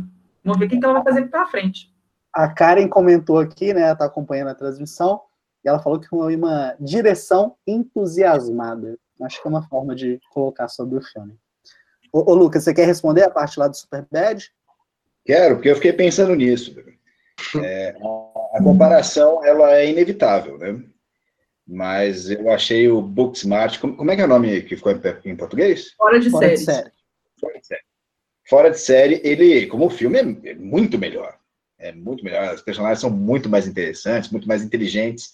Só que eu lembrei que isso acontece, né? Quando você tem é, homens e mulheres da, da, mesma idade, as mulheres costumam ser mais inteligentes, mais articuladas, assim. Então eu acho que fica meio justo, assim, porque o Superbad é meio, meio bobão, que os caras são mó bobos, né? Uns idiotão lá. E as meninas um, um pouco mais refinadas, assim. Eu acho que ele é pau a pau, mas se eu tivesse que escolher, eu pegaria o Fora de Série, porque, assim, é muito mais bem dirigido, o, o elenco de, de apoio lá é, os dois têm bons elencos de apoio, mas o do, do Booksmart é, é, sensacional. E a moça do Friends nem atrapalha, então ficou massa. Sacanagem. Ô, Larissa, tem alguma pergunta para ela, falando dos três filmes? Não, eu tô doida para ver o Booksmart, mas eu ainda não vi. O, a esposa, eu super concordo sobre as atuações, inclusive eu queria muito esse Oscar pela Glenn Close, porque acho que às vezes Oscar tem que ser por, por conjunto da obra, sim, não discuto isso, às vezes merece. mas, ai, mas eu não consigo gostar do filme, eu acho que eu fiquei muito decepcionada com ele. Porque ele traz uma discussão muito legal, assim, inclusive eu estava conversando com uns amigos esses dias sobre isso, não só sobre homens que se apropriam intelectualmente do trabalho da mulher, mas é, o quanto para vários homens prosperarem intelectualmente, eles têm uma mulher cuidando dos filhos, limpando a casa, então eles conseguiriam fazer isso se não fosse a mulher deles. É... Então, eu acho que o filme ele tinha muito potencial de, de discutir isso, sabe? O quanto homens se apropriam intelectualmente graças ao esforço da mulher. Só que eu acho que ele, a direção dele é tão brega, eu, eu acho que ele ficou muito filme para televisão, sabe? Eu não consegui curtir, eu não consegui entrar na onda dele. E eu fiquei chateada mas eu super concordo em relação aos atores, assim, inclusive a Jonathan Price, que eu concordo, assim, foi ignorado, sendo que a atuação dele tá incrível. Mano Marcelo, quer falar alguma coisa sobre os filmes da Dani? Na cara, eu lembro. Na verdade é meio fora o filme, mas eu gostei muito do discurso aqui da Glenn Close quando ela ganhou o Globo de Ouro de melhor atriz. E ela compartilhou a história da mãe dela, né? Que é uma uhum. coisa que a maioria das mulheres acabam passando, né? Então eu tava torcendo também para ela ganhar. Show. Léo. É, não, eu só queria comentar que eu acho curioso, ela citou a esposa e isso me fez lembrar do A Favorita, né, que ganhou o Oscar de melhor atriz lá com a Olivia Colman, que foi um filme que gerou muita repercussão lá no começo do ano e, e eu não vejo ninguém mais lembrar muito dele, acho que ele deu uma, deu uma sumida aí com o tempo. Vocês gostam do diretor da Favorita? Eu gosto. Mas eu concordo com o Léo que ele perde a força, assim, para mim, ele eu gostei muito quando eu vi na primeira vez, mas hoje eu já não não é um filme tão marcante. E olha que eu gosto muito do diretor, que é o grego Yorgos Lanthimos. Lanthimos. Eu adoro. Mas o A Favorita, realmente, para mim, é um filme menos uh, legal dele. É, eu, sinceramente, eu, não, eu assisti a Favorito com muita expectativa e, e, eu não gostei assim, não. Eu achei ok, mas eu não achei não indiquei tanto de, de indicação, ah. de, sei lá, figurino, ok, tecnicamente é bom, mas não foi um filme que nem lembro dele mais. É, eu gosto bastante dele. Eu, eu acho. Ele tem eu gosto da direção, mas eu acho ela assim, ela afetada a um ponto que me incomoda, assim, sabe? Parece que toda hora ele tá falando assim, tipo, gente, vocês viram aqui que legal isso que eu fiz? É. É. Que é muito chamar atenção para si. É... Mas eu gosto do filme. Eu acho que ele perdeu força também porque ele não ganhou muitos prêmios, né? Além do Olivia Colman. E aí isso acaba fazendo o filme perder um pouco do gás, né? Também. Lucas, você gosta do, do diretor? Gosto. Gosto sim, mas não, não tenho muito o que complementar aí nessa fala. Assim. Vamos deixar eu, no off. Aqui. que esse filme, talvez dos que eu assisti, eu não assisti o Dogtooth. Então, não dá para falar, o Dente Canino. Mas quando a gente pensa ali no, no sacrifício e o lagosta, é, a gente vê uma identidade, a gente vê um trampo do cara que é meio doente. Eu gosto de gente doente. Ele é tipo a versão grega, sei lá, do Paul Verhoeven, vamos colocar assim, não sei. Nossa, não. Pelo amor de Deus. Não, não, é só na, na loucura. Eu, eu é, ok. Do não, eu, eu gosto do Lagosta, mas eu acho o filme seguinte dele, o Sacrifício do Servo Sagrado, eu acho uma aberração, assim, acho insuportável. Sério mesmo? Eu gosto do sacrifício, do servo sagrado. Eu também. Eu detesto, detesto. Caraca. Bom, antes de colocar aqui para Larissa comentar dos três filmes, alguém assistiu Chernobyl? Não. Não. Esse é o primeiro episódio. Cortou aqui para mim a pergunta? O Chernobyl, a série da HBO. Sim, o que que tem? Você assistiu? Sim. O que, que você achou, então? Me conta o que, que você achou dessa série. A melhor série que eu já vi. Uh, uh, uh. Porra! Assim, né? Caramba. O que, que você tá falando? Ah, Chernobyl? Calma, calma, calma. Conte mais sobre isso, vamos lá. É, é muito doido, assim. Eu assisti a série, eu achei ela perfeita em tudo, assim, em ritmo, em roteiro, em, em cuidado com os detalhes, em fotografia, impecável. E assim, eu sou cri-cri com as co- coisas. Eu falo, ah, isso aí, não, isso aí não tinha nessa época, isso aí não faz sentido. Olha as regras, e as regras que tá propondo. E, tipo, tudo muito perfeito, assim, saca? Eu até saí meio triste, assim, tipo, depois do último episódio, falei, nossa, consegui pegar nada aqui de, de errado aqui, né? Consegui. Porra, série boa, vai tomar no cu série boa também, velho. Mas, assim, é muito bom. Eu, comecei a falar com a galera, e a galera assim, não, é muito boa, mas você tem que ver Dark. Ainda não vi Dark. Né? Não, Dark é melhor ainda. Aí, porra, o pessoal tá jogando uma peso forte aí pro Dark, hein? O que, que vocês acham? Eu não, eu não assisti o Dark, eu vi só um episódio da primeira temporada, tem que rever. A Graciela fala para eu assistir Dark desde 2017, eu nunca vi, então assim, ela quer me bater. Mas sobre o, o Chernobyl, bicho, é, concordo muito com o que você falou. Não sei se eu colocaria ela com a melhor série já produzida, a melhor série que eu já vi, eu era o suficiente. Mas a questão de ritmo, a questão de mexer com a gente, é, a é, narrativa vai desenvolvendo e a gente saber que é uma história real, é, até pelo tempo que a gente está vivendo, eu acho que bate muito e bate de um jeito diferente que outras séries não conseguiram fazer. Então, eu acho Sim, que e é uma Chernobyl série que, assim, ela tira é, logo de cara assim, a questão do diversão. Não vai ser divertida, ela já te fala Não, assim, é não vai ser. É tipo, que nem uma, uma série excelente, que é Breaking Bad, ela é muito pesada, mas ela também é muito divertida, né? Ela tem a questão dos alívios cômicos, né? As questões de cliffhangers. É, Chernobyl, não.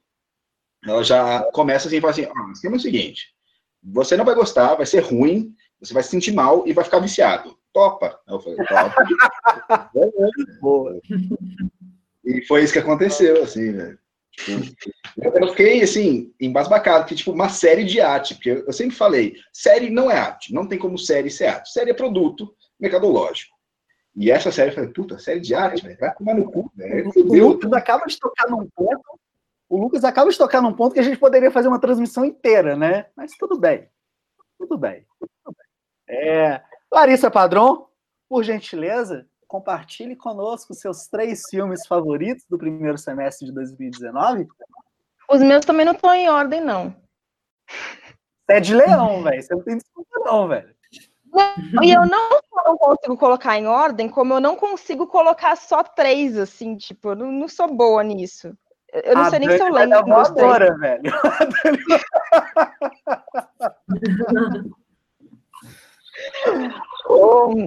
Eu escolhi três, não, não nesse, acho que foram vários filmes bons. Eu acho que, no geral, normalmente o primeiro semestre é sempre melhor que o segundo, porque é quando chega os filmes do final do ano do exterior aqui, né? Que é tipo, quando chegam os filmes bons de lá, que normalmente chega em janeiro, fevereiro. Então, normalmente o primeiro semestre é sempre melhor que o segundo. É, eu escolhi mais filmes, assim, eu acho que tem vários outros filmes que eu amo além desses, mas filmes que talvez não tiveram tanta evidência, assim, e que eu gostei muito.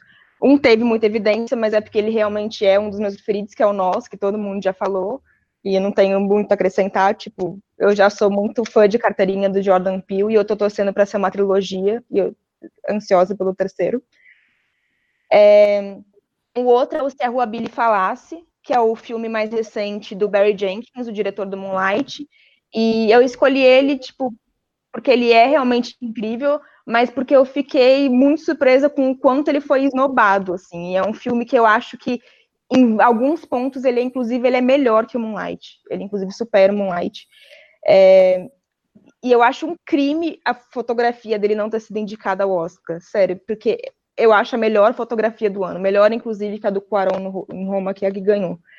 É, e é um filme que trata muito sobre um tema que está sendo muito abordado aí, né? Recentemente a Ava DuVernay até fez uma série sobre isso, que são o quanto as vidas negras valem menos nos Estados Unidos, né? É, e ele é baseado num livro do James Baldwin, que é um, um autor super famoso, e é ambientado na década de 70, então ele tem toda uma ambientação de época também que é muito bonita, muito bem trabalhada. Só e eu acho que ele trabalha isso de uma forma muito poética, sabe? Porque ele parte de um romance, o filme é um romance, é, e esse fato das vidas negras valerem menos, né? Porque a trama é baseada num cara que é acusado injustamente e vai preso injustamente, e a namorada dele, que está grávida, tenta tirar ele da cadeia. Então, ele é um filme que consegue trazer essa beleza, toda essa poesia do romance, é, e abordar um tema extremamente sério ao mesmo tempo, sabe? Então, eu fiquei muito, muito positivamente impactada com ele, achei ele bem sensível. O outro é o Dor e Glória, que é o último do Almodóvar. O, o Almodóvar, assim, ele tem algumas coisas que, que, que me irritam de vez em quando, acho ele um pouco machista às vezes, acho ele um pouco babaca às vezes, mas em compensação, quando ele acerta, ele me faz chorar desesperadamente. E o Dor e Glória foi um desses, assim, que eu acho que é um filme é muito autobiográfico, ele mesmo já admitiu isso, não é tudo que tá ali que é autobiográfico, mas é um filme extremamente pessoal. O personagem principal, que é interpretado pelo Antônio Bandeiras, é um diretor de cinema que vai trabalhar, normalmente se reconectar com um ator que ele trabalhou há 30 anos atrás. É, e é um cara cheio de doenças, tudo. Então ele trata muito sobre bloqueios criativos, sobre paralisia e os quanto a arte move as pessoas de uma maneira que dói às vezes, mas a gente não vive sem ela, sabe? Então, é extremamente sensível, assim, achei muito bonito. E o elenco também é ótimo, né? Eu não sou tão fã assim do Antônio Bandeiras, mas quando ele trabalha com Moldova, eu acho que sempre dá certo. E a Penelope Cruz, que também é uma é, colaboradora frequente dele, né? E eu esqueci quem faz a, a personagem da Penelope Cruz idosa, eu esqueci o nome da atriz, mas ela também é fantástica, já trabalhou com Moldova antes e me fez chorar muito. Larissa, eu fico pensando, velho, no, se a Rua Billy falasse, eu queria ter gostado desse filme, estava com uma expectativa muito alta para ele. É, a proposta dele, lendo ali né, a descrição, me pareceu que ia bater, mas eu não sei, teve alguma coisa, né, não sei se foi a, a forma como a narrativa é apresentada pra gente. Infelizmente, eu acabei não. Não é um filme ruim, obviamente, mas é algo que para mim ficou aquém do que eu esperava. Queria ter apreciado um pouquinho mais, entendia a história, todo o drama, mas acho que a forma como foi contada, eu acredito que, sei lá, talvez tenha pulado, é, sei lá, se atropelado, entendeu? Eu é, acho... sobre... Não pode falar. Eu acho que no começo ele tem alguns problemas, tipo, algumas coisas extremamente teatrais, assim que, que faz sentido considerando a obra na qual ele foi baseada. Mas. E eu acho que talvez algumas pessoas decepcionaram também, porque, diferente do Moonlight, que é um filme que é, é mais pesado, né? Eu acho que ele trata de uma maneira mais descarada do racismo, Moonlight.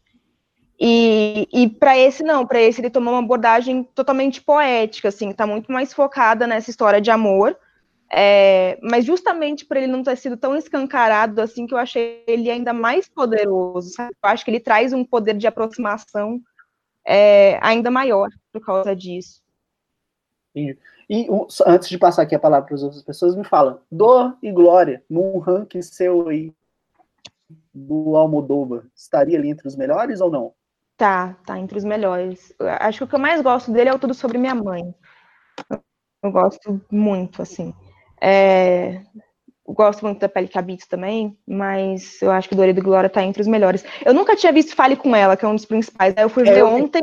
recentemente. No... É, eu não quero. É não, não, não, não é. eu não consigo superar os problemas eh, morais que ele tem. Sabe? Eu amo Fale com Ela. Nossa, eu não Também. consigo. Eu, eu, entendo toda a discussão que ele traz ali, ele tem muitas camadas de leitura, mas moralmente ele me incomodou tanto que eu queria socar a cara do Almodóvar quando eu saí do cinema, sério. Mas isso é bom, olha o que ele provocou em você, né? Então, tomara que alguém vá lá e soque a cara dele, pra ele deixar traumatizando esse criador. Mas nem o Caetano Veloso cantando Cucurucucu Paloma? Não, é lindo. O filme tem várias coisas lindas. Por isso que eu fiquei triste, sabe? Eu fiquei triste. Mano, Lucas, tem alguma pergunta para Larissa e o ranking dela? Não, gostei, achei, achei massa. Achou massa. É, eu queria. Léo. Ah, Não, pode falar, Dani. Não, não, pode não. Não, então, Léo, quer falar? Eu, não, eu só quero falar que eu quero muito ver o Dor, Dor e Glória, mas eu ainda não consegui, mas só isso. Também. Dani? É, não chegou aqui na minha locadora também, mas Almodóvar é sempre interessante de ver. Quando chegar aqui, avisem aí, né? Pessoal que frequenta a mesma locadora aqui do bairro aqui. Pode crer. Dani, o que, que você ia falar? Não, é que a Larissa mencionou Dor e Glória eu, é, né, que eu gosto de acompanhar muito como é que tá a corrida, já é pro Oscar, tá muito cedo, mas vários sites já falam a respeito, né? Tem, tem o Awards Watch, tem o Award Circuit, tem o IndieWire, vários sites já fazem alguns, algumas previsões cedo e vão atualizando, obviamente, com o passar do- dos meses. E o Dor e Glória já tá, assim, o Antônio Bandeiras como, já, assim, no momento, claro que tem muito filme para ser lançado ainda, tem que esperar, mas no momento ele tá, tipo assim, ele tá em um dos principais na corrida de melhor ator. E o filme também tá na categoria de filme estrangeiro, né? Representando a Espanha. Então é um filme que, assim, que a gente pode ver no Oscar, não só na categoria de filme estrangeiro, mas em outras, incluindo melhor ator. Só uma observação. Marcelo, A gente, falar o, alguma o coisa? Oscar de melhor ator no momento é do Rami Malek, sabe? Qualquer coisa que vier depois disso é lucro. Concordo plenamente. Concordo também. Ô, ô, ô, mano, Marcelo, você quer complementar, fazer alguma pergunta? Eu quero, na verdade, o, se a Rua Bill falasse, é uma das minhas menções honrosas. Eu, então eu vou deixar para falar um pouco dele no final. Mas eu tenho uma pergunta, eu ainda não consegui ver o Dor e Glória. Eu sou um grande fã do Almodóvar. É, apesar de reconhecer que ele fez algumas merdas, tipo aquele, é, aquele, os Amantes Passageiros, eu achei horrível. Não é ruim. Esse é. Nossa, mas quando ele acerta, ele acerta em cheio e eu ainda não consegui ver e eu tô muito ansioso. E eu queria perguntar de um ator argentino que eu gosto bastante, que é o Leonardo Sabaglia, eu acho que é o nome dele. Ele tá em Relatos Selvagens e ele tá no filme e eu queria perguntar para ela é, o que, que ela achou da atuação dele no filme. Todas as atuações do filme são incríveis. É, eu acho que o Bandeiras está muito cotado, mas tem um ator, ah, e eu não lembro o nome dele, eu precisaria procurar aqui. Porque a história é Bandeiras, ele é um diretor de cinema, e aí ele não fala com esse ator, que é de um dos primeiros filmes da carreira dele há 30 anos, ele vai procurar esse ator. É, e esse ator que ele vai procurar é um viciado em heroína, tudo. Esse ator é incrível. Ele tem uma cena de um monólogo que, que, sério, assim, só por aquele monólogo, acho que ele deveria ganhar algum prêmio especial. E o Leonardo blá, também é ótimo, assim, o, a, o, papel dele é bem pequeno, assim, ele tem, sei lá, menos de 20 minutos de filme, mas é extremamente emocionante, assim, as atuações todas estão muito incríveis, assim, e normalmente o, o Almodóvar vai fazer muito filmes centrados em mulheres, né, e, e esse, os três principais são homens, apesar de ter a Penélope Cruz também, que é um papel central, que é a mãe, que também é uma coisa bem Almodóvar, né, o papel da mãe, mas o, ele fala muito do, não no universo masculino, mas ah, é, é, difícil falar sem entregar um pouco uma parte que é importante, então. Não, tudo bem, não... tudo bem. mas ele tá incrível, sim. Ele tem pouco tempo de, de, de atuação, mas ele tá ótimo. Bacana, bacana. Eu também tô muito ansioso para assistir esse filme, não tive oportunidade ainda. Mas vamos lá, né? Vamos ter que ter paciência. Até o final do ano eu assisto. Ô, ô Larissa, esse ano a gente. Qual... Hum. Pode falar, pode falar. Perguntar quais são as atuações preferidas do ano de vocês, por enquanto. Hum. Lupita. Tipo, atuações, pra... direções, sabe? É, se a Lupita Nyong'o lá, ela não foi indicada a melhor atriz, bicho, eu não acredito mais no Oscar, eu nem vou ver a porra do Oscar do ano que vem. É, é difícil, né? Um filme do começo do ano, mas deu, sei lá, deu certo com Corra. Não, mas o, o lance é o que ela faz naquela cena. Aí entrando um pouquinho é um spoiler pequeno, tá, gente? É, a cena que rola a invasão, rola a apresentação né, do outro lado. O discurso dela, o que, que ela faz com a voz, mano? O que ela faz com o olho? Mano, como alguém consegue atuar daquele jeito com o olho? De que planeta essa porra dessa mulher veio, mano? Sensacional, sensacional. Ó, a atuação para mim é mais uma vez do Mads Mikkelsen, aquele ator dinamarquês. O cara nem precisa falar, nem precisa falar nos filmes, não precisa fazer nada. E é bom pra caralho, assim, saca? Já tinha visto ele lá no Valhalla Rising não, não falando e quase não fazendo nada e, e, bom pra caralho. E vi ele de novo esse ano, numa das minhas menções honrosas aqui. E o cara foda, velho. Puta que pariu, não precisa falar nada, velho. Esse, pra mim, é atuação Peraí, qual que é a menção rosa? Fiquei curioso. Qual? É o quê?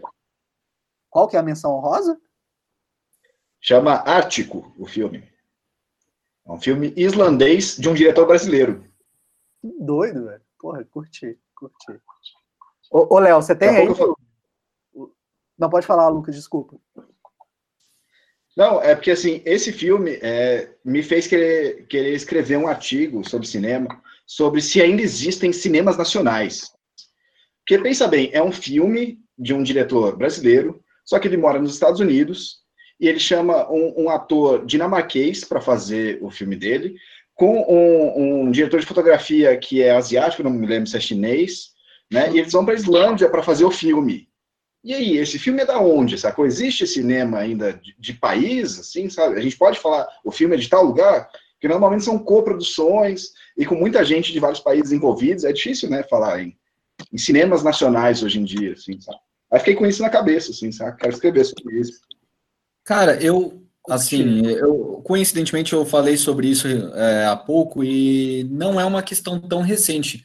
É, eu assisti aquele O Beijo da Mulher-Aranha, que é um filme dos Sim. anos 80 e é dirigido pelo Hector Babenco, que é argentino, e aí é falado em inglês. William Hurt faz o principal, só que no elenco tem o Raul Julia, que era cubano, a Sônia Braga, brasileira, e se passava em São Paulo, mas se falava inglês e um diretor da Argentina. Então acho que acontece às vezes.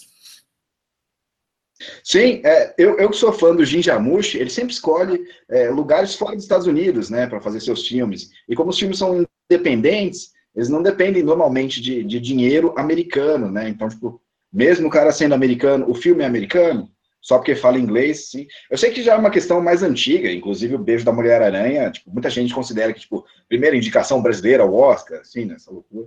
Mas é interessante de, de falar sobre é, isso. É, é que o, o, que acaba sendo foda, assim, é que a, quem acaba sendo dono do filme é quem banca, né? É, Por exemplo, tem um filme que é turco, chama Cinco Graças, um filme maravilhoso. Lindo, lindo. E ele foi represent... ele representou a França no Oscar, né? De melhor filme estrangeiro. Pois é, né? O Amor também é, representou a Áustria. Verdade. é um filme francês. Atores Mas é o diretor é austríaco, pelo menos, né? Oi? Mas o diretor é austríaco. É austríaco, mas é um filme praticamente francês, com atores franceses, gravado na França Assim, mas Isso claro. Acontece né? bastante também com diretores iranianos, né? Porque eles não têm muita liberdade de filmar lá. Então, o Abbas Kiarostami, por exemplo, que faleceu recentemente, mas ele filmava em outros países. E agora o Asghar Farhadi, é, o ele acabou de fazer um né? filme espanhol, né? Inclusive com a Penélope Cruz e o Javier Bardem. E Ai, ele já fez filme na França. É, o passado também, que é muito bom que ele dirigiu com a Berenice também é francês, considerado francês. O próprio Em Trânsito, que eu falei aqui, que eu citei como o melhor que eu vi, ele é um filme alemão, mas ele se passa na França e ele é todo falado em francês, assim, sabe? Eu acho que rola muito porque rola muitas coproduções também, né? Principalmente ah. quando é europeu, né? Normalmente tem uns três países assinando coprodução. Sim. E não sei, acho que rola uma coisa de chance, assim, sabe? Tipo, se a gente colocar esse filme concorrendo pela França, ele tem mais chance. Se a gente colocar Eu, eu acho que rola mais ou menos a mesma coisa que rola com ator coadjuvante ator principal. Vamos colocar onde a pessoa tem mais chance. Uhum. Acho que às vezes isso rola como estrangeiro também, né? Mas acho que a questão com esse filme Ártico é que, é, é, apesar do diretor ser brasileiro, ele não tem relação nenhuma com o cinema nacional, né? Sim, sim. Ele já mora muitos anos nos Estados Unidos, ele fez com recursos americanos, então o filme é uma coprodução, É. né? tipo, é, é britânica e islandesa, assim, é isso? É, não tem nada a ver com o Brasil. É, não tem nada a ver com o Brasil, assim. Eu fui o descobrir que o cara era brasileiro, assim. Acho doido. Mas tá. É, eu vou falar aqui meu ranking. Antes de falar meu ranking, quero só falar que a gente tem alguns comentários. A Juliana Casimiro fala que o ranking dela é o Vidro, o Vingadores Ultimato e o Rocketman. A, o Cineação comentou falando que Toy Story 4, o Nós e o John Wick 3. Eu até fiquei surpreso. Imagino que o Léo tenha colocado ali entre as menções honrosas dele, porque eu sei que o Léo curte né, o John Wick. Você chegou a colocar ele nos seus favoritos? Então, eu, eu ainda não vi o 3, cara. Tô devendo esse aí. Os outros dois estavam sempre né, na minha lista, mas esse, esse 3 eu ainda não consegui ver. Eu acho que você vai pirar, sinceramente. Eu também acho. Eu tenho problemas morais com o John Wick também, gente. Desculpa. Mas ele tá defendendo a honra do cachorro, velho. Ai, sabe, 2019, Bolsonaro tem que ficar assistindo homem de vídeo de filme de homem, matando todo mundo com uma consciência. Não sou obrigada. Faz sentido, faz sentido. Faz sentido. Mas enfim, Ele antes de não entrar aqui na não minha tem lista, nenhuma- ele não faz nada, no filme não tem absolutamente nenhuma crítica à violência gratuita, zero. Então, tipo, é só violência não, pela é um violência. filme. Então vamos falar só um pouquinho do John Wick 3. É, sem entrar em Eu o spoiler, três, tá? Eu acho que a atmosfera. Não, beleza. Eu acho que a atmosfera, o clima dele é realmente presentear fã de cinema de ação com grandes cenas de ação. Isso é indiscutível, isso ele faz. Mas se a gente para para analisar é, valores dentro, realmente isso que a Larissa falou faz muito sentido, infelizmente. Não, eu acho ele extremamente bem dirigido, mas eh, me incomoda isso de ser tipo, véi, sério, você mata 300 pessoas num filme e não faz a menor discussão em relação a isso, sabe? Justo. É, 2019, a gente teve aí, né, o final do Game of Thrones. A gente fez transmissões ao vivo, estão disponíveis aí. Muita gente gostou, muita gente não gostou. Teve gente que não gostou, mas reviu e gostou. Então, é uma grande discussão. A gente tem uma edição inteira sobre isso. Mas a Larissa Padrão, ela tá fazendo lá no canal dela, todo domingo, uma transmissão sobre a série O Handmaid's Tale. Então, é, fica aí o jabá, né, já gratuito, aquele que quebra a perna da convidada, que faz o jabá antes dela, sacou? Isso aqui é antecipação. Pode Tá fazer. Vai ter sorteio de livro em breve também. Bacana. É, bom, então, acho que a gente falou aí um pouco, né? A gente só não falou de música aqui hoje, né? De grandes lançamentos musicais, mas tudo bem, whatever. Eu vou falar aqui, eu não vou falar de nós, mas eu vou falar de dois filmes que eu tô chateado com todos vocês de ninguém ter falado sobre. Exceto a Dani, que eu entendo não ter falado. O primeiro deles, Toy Story 4, filme que, na minha primeira impressão, achei desnecessário. Achei um filme que, tá, mas pra que, que ele existe? E depois, na medida que eu fui pensando muito sobre o filme, tentando entender, mano, mas tá todo mundo gostando, por que, que eu não gostei e tal? Aí foi batendo aquela coisa, né? As mensagens presentes no filme, a nossa voz interior conversando e falando, mano, presta atenção.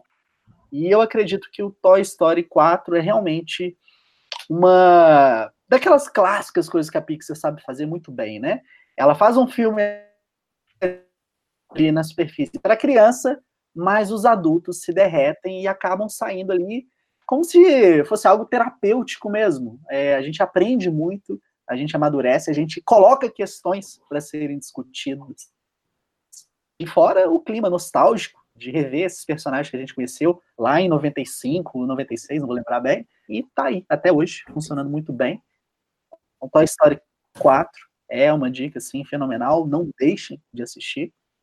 E, completando, meu favorito do ano, disparado, acho muito difícil é, ser superado, que é o Rocketman. Ele consegue pegar a vida de um cantor, a vida do Elton John, é, e colocar fantasia dentro dela, porque nada mais justo que tratar como fantasia a vida, a existência de um rockstar. É tudo muito mágico, é tudo muito bizarro, cara. A gente, quem trabalha com música, quem está nesse universo, sabe que as coisas são realmente flutuantes.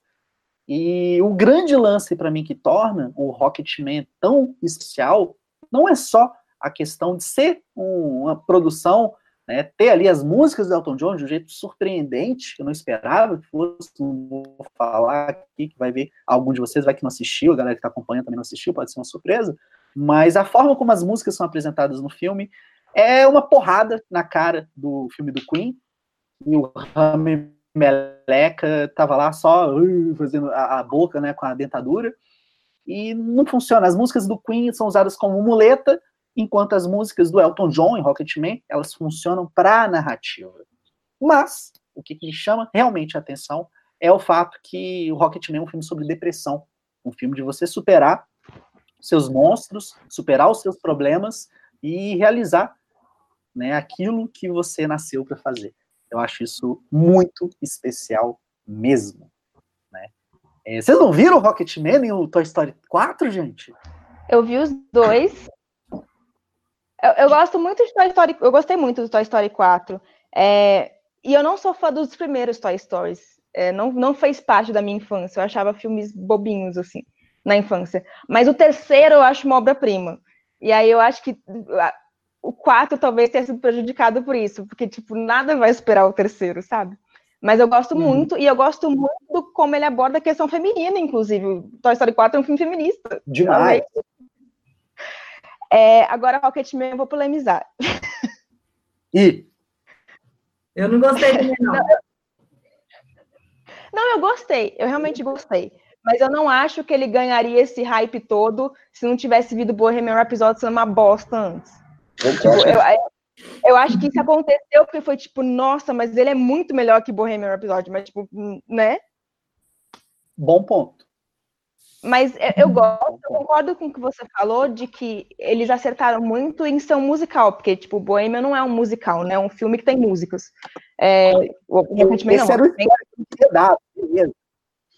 Porra, spoiler, como é cinco minutos de filme, ele, ele e a criança começam. Cara, eu tomei uma porrada na cara. Falar o gênero do filme é spoiler? não, não. Não, é porque eu vi. Não, é porque eu não sabia, cara. Pra mim, na hora que começou a cantar, eu que porra é essa? Eu também não sabia. Eu também, eu também, não sabia, mas eu não acho que é spoiler. Se não, não, não é spoiler, não. não. Mas, eu fiquei, mas, eu, mas eu também fiquei surpresa. Quando eu comecei a ver o filme, eu falei, caraca, é musical, eu não sabia. Tipo assim, eu vi o trailer e tal, mas o jeito que aparece no trailer, ele não mostra que é um musical. Aí na hora que ele mostra no parque lá, diversão, correndo, cantando, saltando, assustando, falei, gente, é musical. Aquela cena de abertura, eu achava que era que nem, que nem o filme do Queen um filme com músicas, mas eu não sabia que era um musical mesmo. Isso é, aí uhum. é, eu não sabia. E eu acho que foi super acertado, porque a vida do Elton John é essa fantasia louca mesmo. Eu acho que o filme é muito lúdico também. Eu acho que isso funciona. O que eu acho que não funciona é justamente essa parte que você falou da depressão. Eu acho que é muito superficial para abordar os dramas da vida do Elton John. Tipo, sabe, parece meio white people problem. Ai, minha mãe, minha mãe não gosta de mim. Mas, tipo, mas se você pega ali, é, ignorando, né? Realmente, você tratar a vida de um artista num filme é muito difícil. Mas quando você pega isso para trabalhar como uma metáfora, cara, aquela cena, é, né, spoiler, não vou entrar, mas tem muita coisa ali que, bicho, bate, bate muito. É, eu acho as cenas musicais ótimas, mas eu acho que ele falhou muito nessa questão do, do roteiro, do construir a narrativa do artista. Assim, no final das contas, você ainda fica perguntando assim, tipo, quem é o Elton John de verdade, sabe? Uhum. Eu acho que não respondeu essa pergunta. Boa. É, e, e, tipo, eu gosto muito da atuação do Taron Egerton, mas eu não acho isso tudo também que estão falando, não. Tipo, e mas o Elton tá John. É meleca, né? Com certeza. Qualquer coisa, John... qualquer coisa melhor é. do que ele. o Elton John parece velho desde os 30 anos de idade. E aí, tipo, o, o Taron é muito jovenzinho, sabe? Eu não conseguia, às vezes eu falei, não, você é muito menino. Eu não, não, eu não compro que você é o Elton John. Gente, eu tenho uma pergunta. Mano. Vocês não acham estranho quando o artista apoia o filme sobre a vida dele?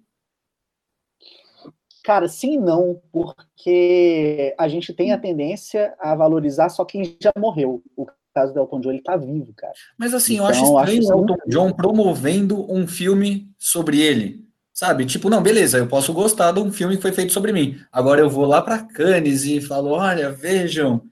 Mano, é o Elton John. Ele não precisa ter falsa modéstia. Sacou? Não, Mas eu não não é falsa modéstia, é que é- eu considero a mesma coisa do Queen, assim, sabe? É que eu acho que acaba não sendo tão rea- não realista assim, mas eu acabo que- eu acho que é muito a versão do artista. Entendi. É, é, eu, eu- eu concordo, eu concordo. Eu acho que isso pode sugerir que, por exemplo, se tem alguma coisa que precisava estar no filme, mas que não agrada ao Elton John, isso poderia ser retirado, por exemplo. Exatamente.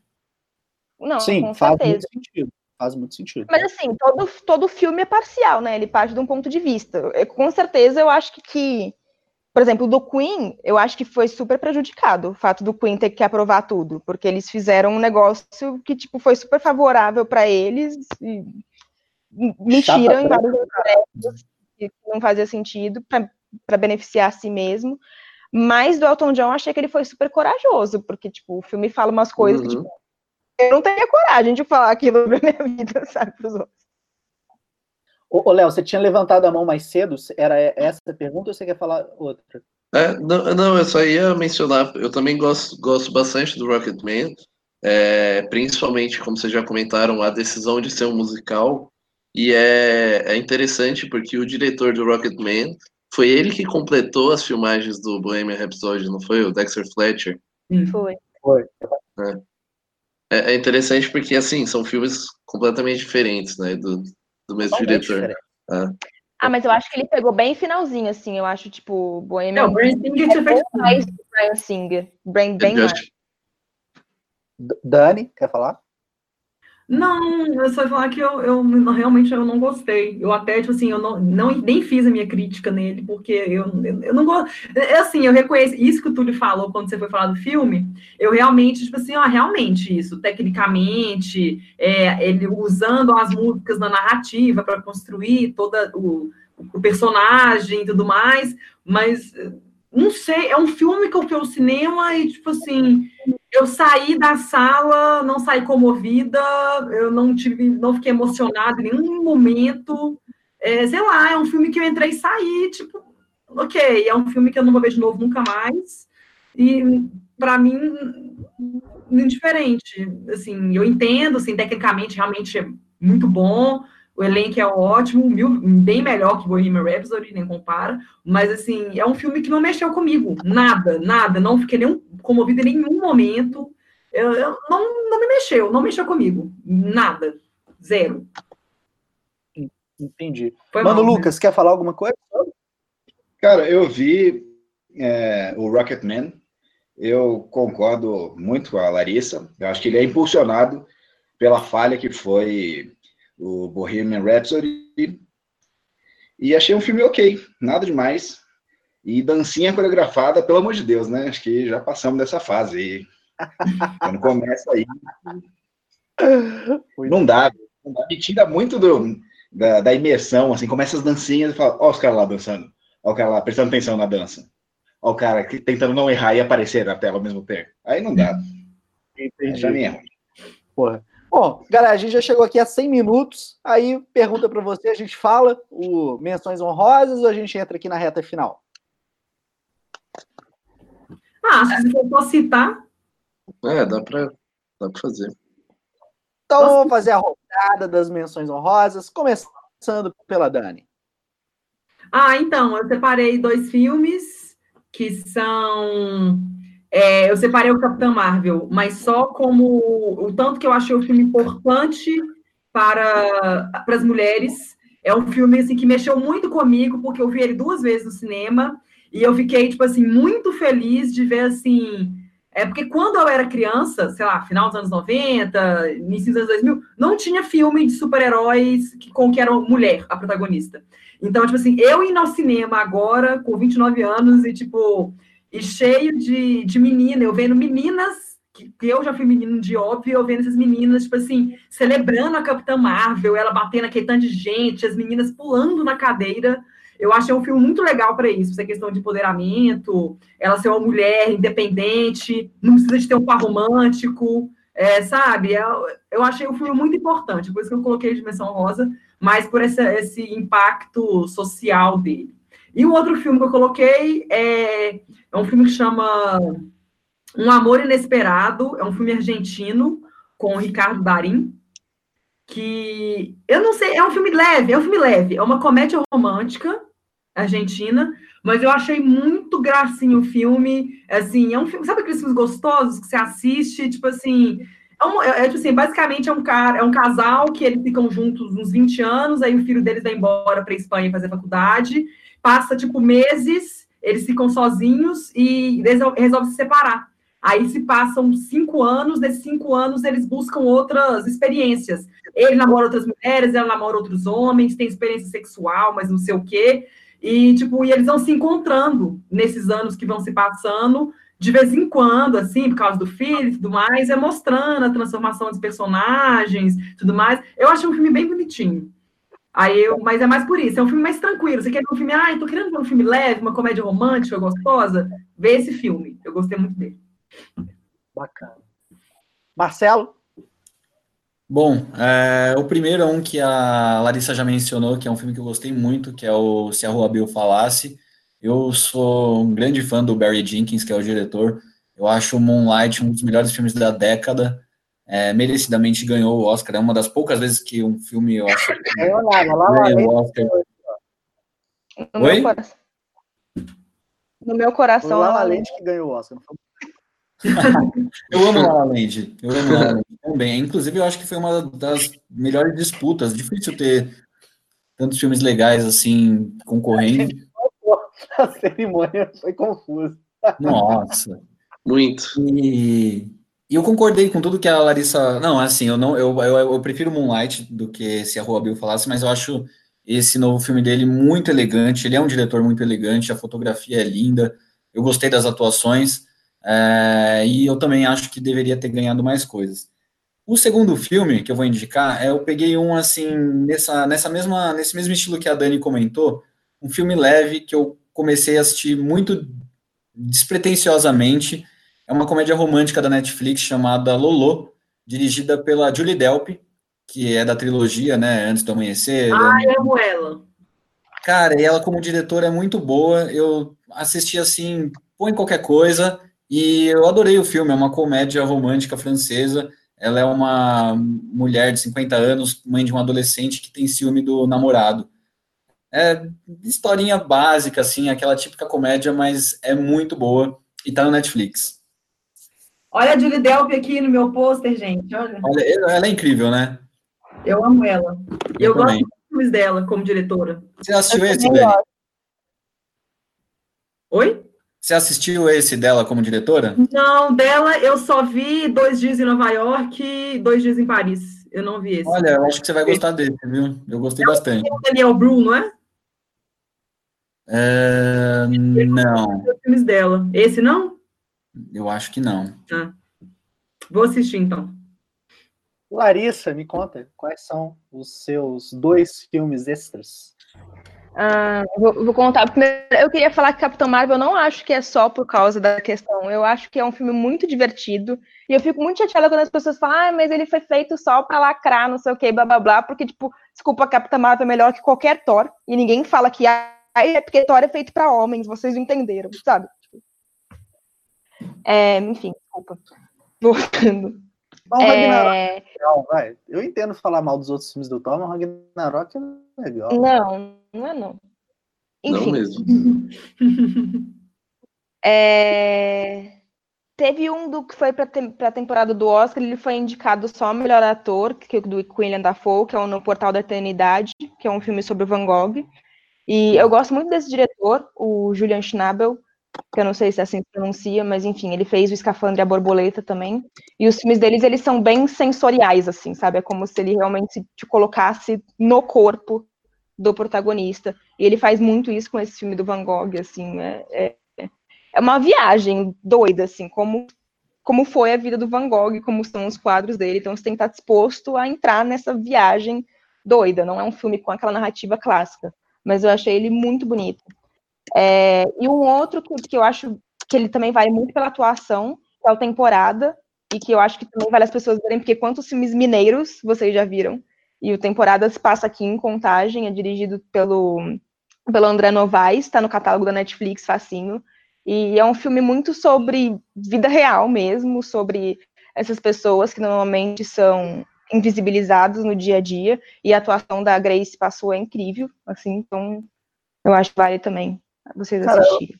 Clarissa, você falou aí, esse ano eu fui convidado para assistir uma sessão teste de um filme mineiro também, A Queda. É, achei fabuloso, cara. Muito legal. Deve ser lançado aí no circuito nesse segundo semestre. O cinema, o cinema, mineiro está crescendo muito, né? O Arábia, por exemplo, no ano passado ganhou tipo uma projeção bem razoável, assim, sabe? Exatamente. A própria Petra Costa é mineira, né? Que a gente comentou. Exatamente. Uhum. Sim. Mano Léo, me conta, quais são seus. Bom, eu, eu guardei dois filmes aqui também para falar. É, o primeiro deles é o Vidas Duplas, que é do Olivier Assayas, ou Assayas, não sei como se pronuncia. Mas é, é um diretor que eu gosto muito. Ele, ele fez o Personal Shopper, o Acima das Nuvens. É um, é um, ele fala assim, essencialmente sobre relações atuais. Ele é um, ele é um cara de, de, um discurso muito atual. E eu gosto muito, acho que esse filme funciona muito bem, é um filme descontraído, mas que ao mesmo tempo fala do nosso tempo e das relações, enfim. É, eu acho que ele, ele tá no streaming agora, ele passou rapidinho em alguns cinemas, mas agora ele já tá em serviço de streaming por aí. E o outro é um filme que eu não sei como esse cara não foi indicado ao Oscar de melhor ator, o Ethan Hawke, pelo Fé Corrompida, né, o First Reformed, que é um filme, assim, espetacular do, do Post Raider, é um filme forte, pesado, mas, mas a, a atuação do, do Ethan Hawke, para mim, é, é a melhor coisa do filme disparada. E eu não sei como ele não, não apareceu aí nas premiações. Eu concordo, é um dos roubos do ano. É, esse filme, o Ethan Hawke, ele tava no páreo, assim, ele tava é disputando a última vaga, mas como o filme dele não teve muita projeção, é um filme mais no cenário independente, filme menor, tudo mais, ele acabou perdendo a vaga dele. Foi mais é. disso, mas ele foi indicado a outros prêmios, né, Sim. e tudo mais, mas realmente do Oscar ele perdeu.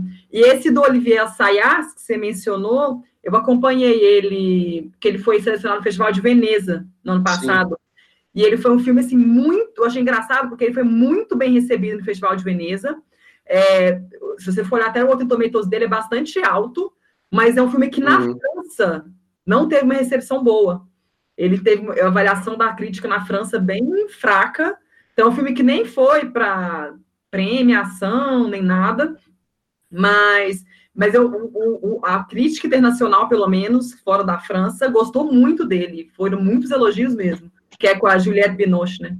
Exato, exato.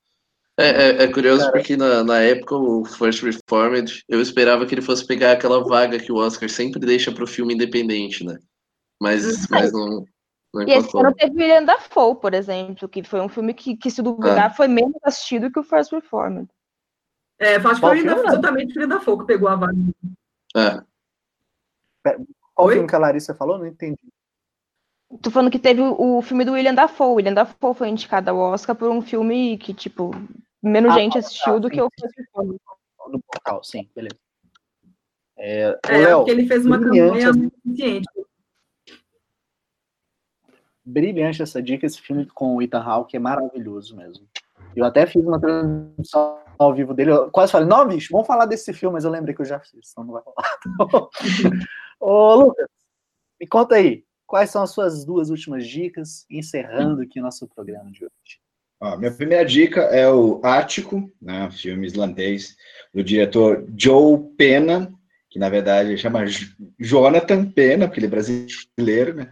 Assumiu um Joe aí, que eu acho assim, questionável. Pra quê, né? Questionável, questionável. Mas beleza. É um filme mudo, praticamente, é, de sobrevivência e sem apelação muito bem dirigido, te prende na cadeira. Excelente filme, quem puder, assista. E o outro é mais uma questão pessoal aqui, que eu vou trazer o Lords of Chaos, que é um filme sobre a banda de black metal da Noruega que decidiu começar a queimar igrejas lá no final dos anos 80 e começo dos anos 90. Eu gosto desse filme pela coragem, né, de pegar um negócio tão nichado como black metal, né? Só os metaleiros e assim, mesmo os metaleiros mais fanáticos não gostaram, mas assim, só metaleiro gostou desse filme.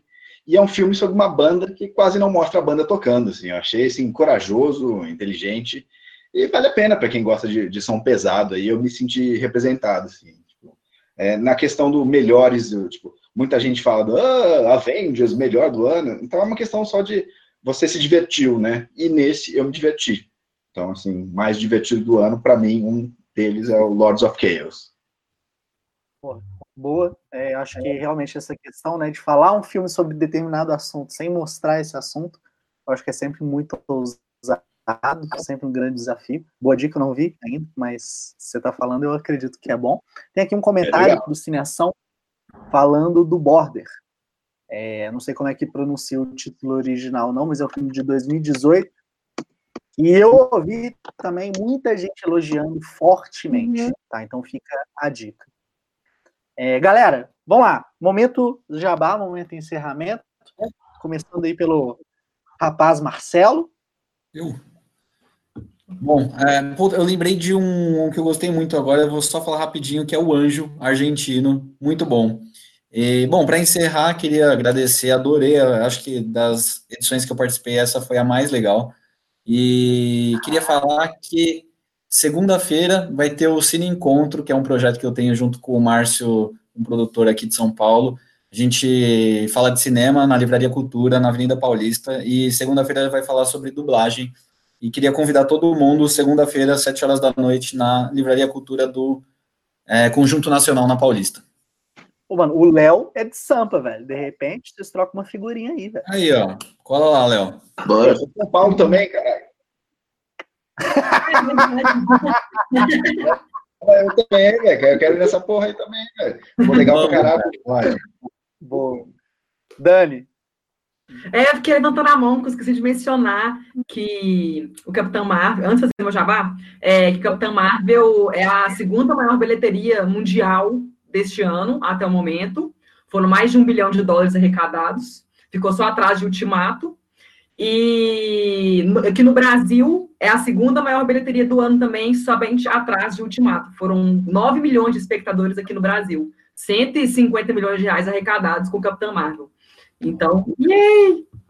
Só isso. E é, que o meu jabá é que, né, a Larissa fala de The Handmaid's Tale e eu, eu todo, toda segunda-feira eu faço uma crítica de Big Little Lies, né, que é uma série da HBO, tá na segunda temporada, que é uma série maravilhosa, e a segunda, a segunda temporada tá ainda melhor que a primeira, Meryl Streep divando, maravilhosa, canceriana.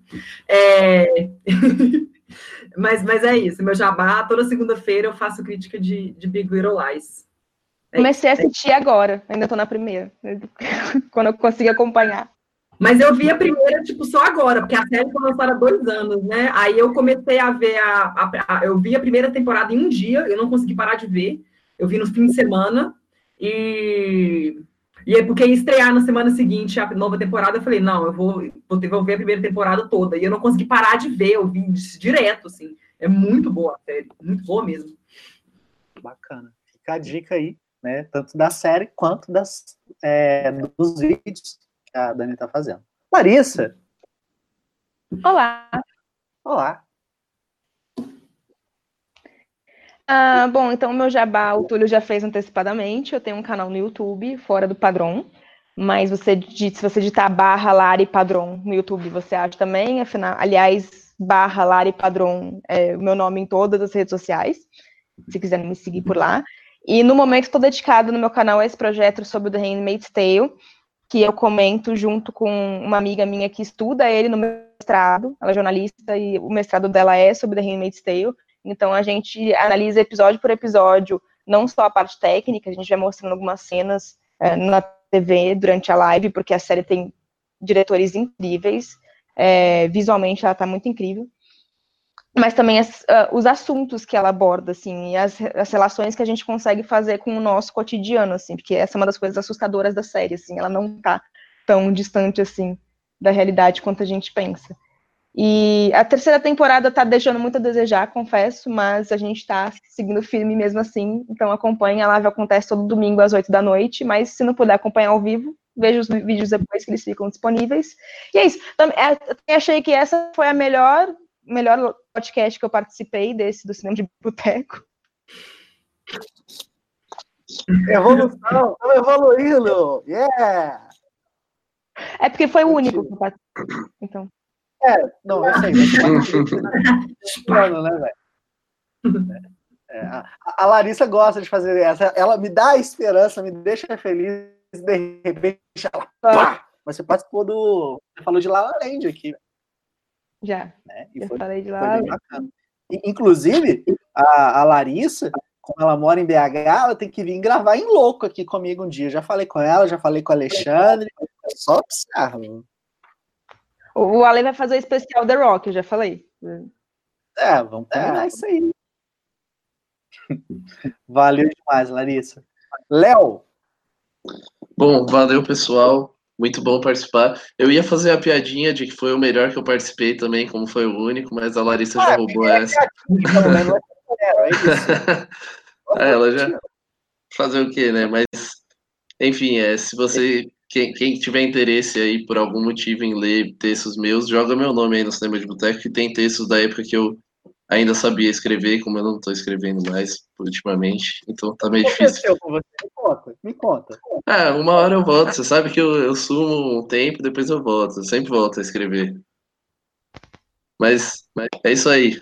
Um abraço, pessoal, e até a próxima. Cara, Léo, muito obrigado pela sua ação tocou terror. Valeu demais. Primeira vez que a gente faz uma parada assim ao vivo junto. Acho que a gente nunca nem participou Exato. de podcast na época do shot. A gente não chegou a gravar junto. Eu, eu, tenho quase certeza que não. É, então, legal. No, nossa estreia junto aqui, tô feliz por isso, velho. Boa, Valeu. também. Mano Lucas. Cara, eu queria agradecer a vocês cinco aí, primeiramente, porque, puta, é sempre um prazer, né, trocar essa ideia sobre cinema com gente que gosta, com gente que entende aí, tipo, é, é prazeroso mesmo na, nas horas que a gente é, diverge de opinião. Então, queria agradecer a todos vocês aí. Sacou? Muito obrigado aí pelas trocas. Anotei um monte de coisa interessante aqui, vou atrás dos filmes que eu não vi. Então, muito obrigado a você. na minha locadora aqui no local da cidade. Sim, sim. Vamos trocar essa ideia aí. Vamos trocar essa ideia aí. Queria, ó, eu queria mandar um, um beijo para a Cibele e um grande abraço para o Alisson que está vendo aí, o maior fã de Johnny Cash do Brasil. Sacou? E fazer um jabá futuro aqui, né? Que aqui no, no, no Cinema de Boteco no YouTube, vou fazer meu programa aí sobre filmes de terror. E em breve também estou lançando um podcast aí sobre música, sobre som pesado, sobre bagaceira, desgraceira e tosqueiras aí, para quem gosta de coisa ruim, é, é, é nós aí. Satanóis e Criaturas da Noite em breve, em breve. Satanóis. Eu amei Satanóis. Muito bom. Quero agradecer imensamente Marcelo, Dani, Larissa, Léo, Lucas. Vocês tocaram o terror, vocês são foda pra caralho, tá? É, acha que o lance, né, eu sempre gosto de repetir isso, sempre vou repetir isso. É, fazer uma transmissão sozinho, muitas vezes eu acho que as pessoas estão ali acompanhando e, infelizmente, elas não têm uma ideia divergindo do que eu tô falando. E quando a gente faz aqui um programa junto, a gente junta seis pessoas para trocar essa ideia, a gente tem seis, né? Exatamente. É, cara, é muito foda, velho. Porque um pensa de um jeito, outro vai lá e rebate. E isso é maravilhoso, velho. É uma troca que só agrega para quem ficou aqui conosco e tá ouvindo essa edição aí pelo Spotify, agora a gente pode falar isso, né? Tá ouvindo pelo Spotify, tá ouvindo pelo iTunes. Então, muito obrigado mesmo. Semana que vem, quinta-feira, a gente está de volta para mais uma discussão. E essa foi a edição 11 do querido Papo de Boteco. Beleza? Tchau, tchau para vocês. Você ouviu Papo de Boteco.